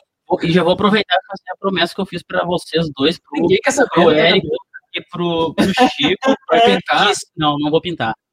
O Se o nosso inscritos, nossos inscritos chegarem no momento em que, em que os inscritos no YouTube chegarem a 1K, É no momento ou tu vai botar data? Não, botar é- uma data. Quer, leva- quer, quer botar uma data? Tem que botar uma data. Di- Diz aí, Um Pra mês ti- pra frente. um mês pra frente? Um mês pra frente. Se a gente tiver já com 1K, eu vou rapar a minha cabeça. Ele Eu vou rapa- rapar, não, Eu vou rapar raspar. Cara, eu só... né? Que eu sei acho que não existe. Rapar. Ô, rapaz, É que nem fazer um dible. Um dible. o Fuca. Cara, e para concluir, é, da parte de redes sociais, é que também, principalmente quem tem- a conta premium, premium do, Sp- do Spotify, pode ouvir depois as gravações e pode ouvir os episódios offline, inclusive, tá? Vai viajar de aviãozinho ali. cara, tem uma coisa que eu recomendo, quem, quem puder ter um, pelo Um menos em avião. uma plataforma, uma conta premium, o cara vai ter uma liberdade que a gente nem imagina. Cara, eu ganhei do YouTube e agora que terminou, eu tô muito É. afim de renovar. O cara que assistiu, o cara ali experimentado três isso. meses grátis, assim, três vezes cancela e pega outro e-mail. Tem gente que faz isso. Será? Não Será? acredito, cara. Eu até me perdi. Ah, então a gente vai estar no Spotify. E o que eu queria contar pra vocês, galera, é que o próximo episódio a gente já tem a pessoa, o próximo convidado confirmado já. E é uma menina aqui de Cachoeira do Sul, que é. Ela luta jiu-jitsu, ela é campeã mundial de jiu-jitsu. Pelo que eu entendi, eu não conversei ainda, talvez eu possa não estar falando corretamente, mas pelo que eu entendi, ela é duas vezes campeã mundial de jiu-jitsu. Não sei se é a mesma, mudou categoria, não sei. Li o que eu vi também dela ali que disse que ela foi 22 vezes campeã ah, no Rio Grande do Sul. Show! 22 vezes campeã no Rio Grande do Sul e já é campeã mundial, tem três filhas. E, pô, ela tem uma história fantástica para vir conversar e contar com a gente. que A gente vai bater um papo Uma muito massa na terça-feira que vem. Tem um grupo de jiu-jitsu feminino também. É, ela, ela Show. ensina lá, é legal. Pô, que massa. Então, a Marcela, né? Marcela, a gente tá convidando todo mundo da mesma família, os primeiros episódios, a Marcela Mello. Eu não sabia. A família A família aí, gente que eu não conheço. A prima do Doutor jiu-jitsu. é, não sei se tu conhece ela ou não, Não conheço. mas é por coincidência, de, é, é o mesmo sobrenome, Marcela Meu, aquele papo de velho assim. É Melo com Melo ou dois L? E é com dois L's, é com dois Tua, L's. tua família não. É, é filha de. E agradecer, galera, agora também ao Bico de Pão, novamente, que nos mandou Amém. essa boia comida Sobrou, Chico? Sobrou, hein? Sobrou, a gente vai Vamos derreter ela agora. É, como eu falei, quem, quem quiser, para jeito mais fácil, entra no Instagram ali, procura. Eu falei hoje lá na rádio, eu não decoro números, então não adianta ficar falando ali, eu não vou nem prestar atenção. Tá passando? Até bom, hein? É, Pessoal do shopping, hein? Pessoal do Entra- shopping entra- não quis do jogar. shopping não, não trabalha terça-feira. Entra no Instagram lá, procura por Bico de Pão, novo Bico de Pão com a administração do Ticiano, tá muito top. E ou acessa bicodepão.com.br e cai direto ali nos pedidos. Tem tábua, tem lanche, tem X, tem porção, tem e quem se interessar em entrar com nossos parceiros e apoiadores Ah. e tudo mais, é? É, quem quiser, quem, quem se identificar com a vibe do, do podcast, é, essa ideia de estar trazendo coisas boas, conteúdos, uma conversa bem à vontade mesmo e levando coisas boas para as pessoas, pode entrar em contato pelo con- e-mail contato arroba podcastcaixaaberta.com.br ou chamar no Instagram, coisa mais fácil que tem hoje na vida. Abre ali o aplicativo Instagram, procura podcast Caixa Aberta, manda um direct. Ponto caixa aberta. Podcast.caixa aberta. É que se for na pesquisa, É, né, podcast acho, Caixa Aberta, colocar Caixa Aberta já vem, porque somos os únicos no planeta. E, In the world. e, e eu acho que é isso. Eu acho que é isso. Meu, Então, Então obrigado. deixa eu aproveitar e dar os parabéns para vocês aqui, primeiro pelo capricho na produção, ah, por me chamar para ser o primeiro, cara. Fiquei assim, eu nem acreditei a hora que me mandaram o convite. É sério, cara, eu o primeiro, pô, tanta gente muito mais legal, talvez, sei lá. E aí fiquei muito faceiro, cara. Espero que dê sorte aí pro programa. E no que eu puder ajudar, sabe que é só chamar, né? Obrigadão. Nós que agradecemos. Parabéns. Parabenizamos pela tua história e por estar aí nos ajudando. Valeu, imagina. Cassiano, o Cassiano é tudo, né, cara, que a gente sempre precisou. Exatamente. O Tonton Cassiano. É, mas só que tem, tem um porém também. Que tudo que eu preciso, vocês sempre me ajudam Exato. também. Como é que eu não vou ajudar, né, meu? É reciprocidade. É, Valeu. Chico aí se prepara para apertar naquele botãozinho especial de tchau. E é isso. Eu não sei fazer, baterista, né? Valeu, valeu.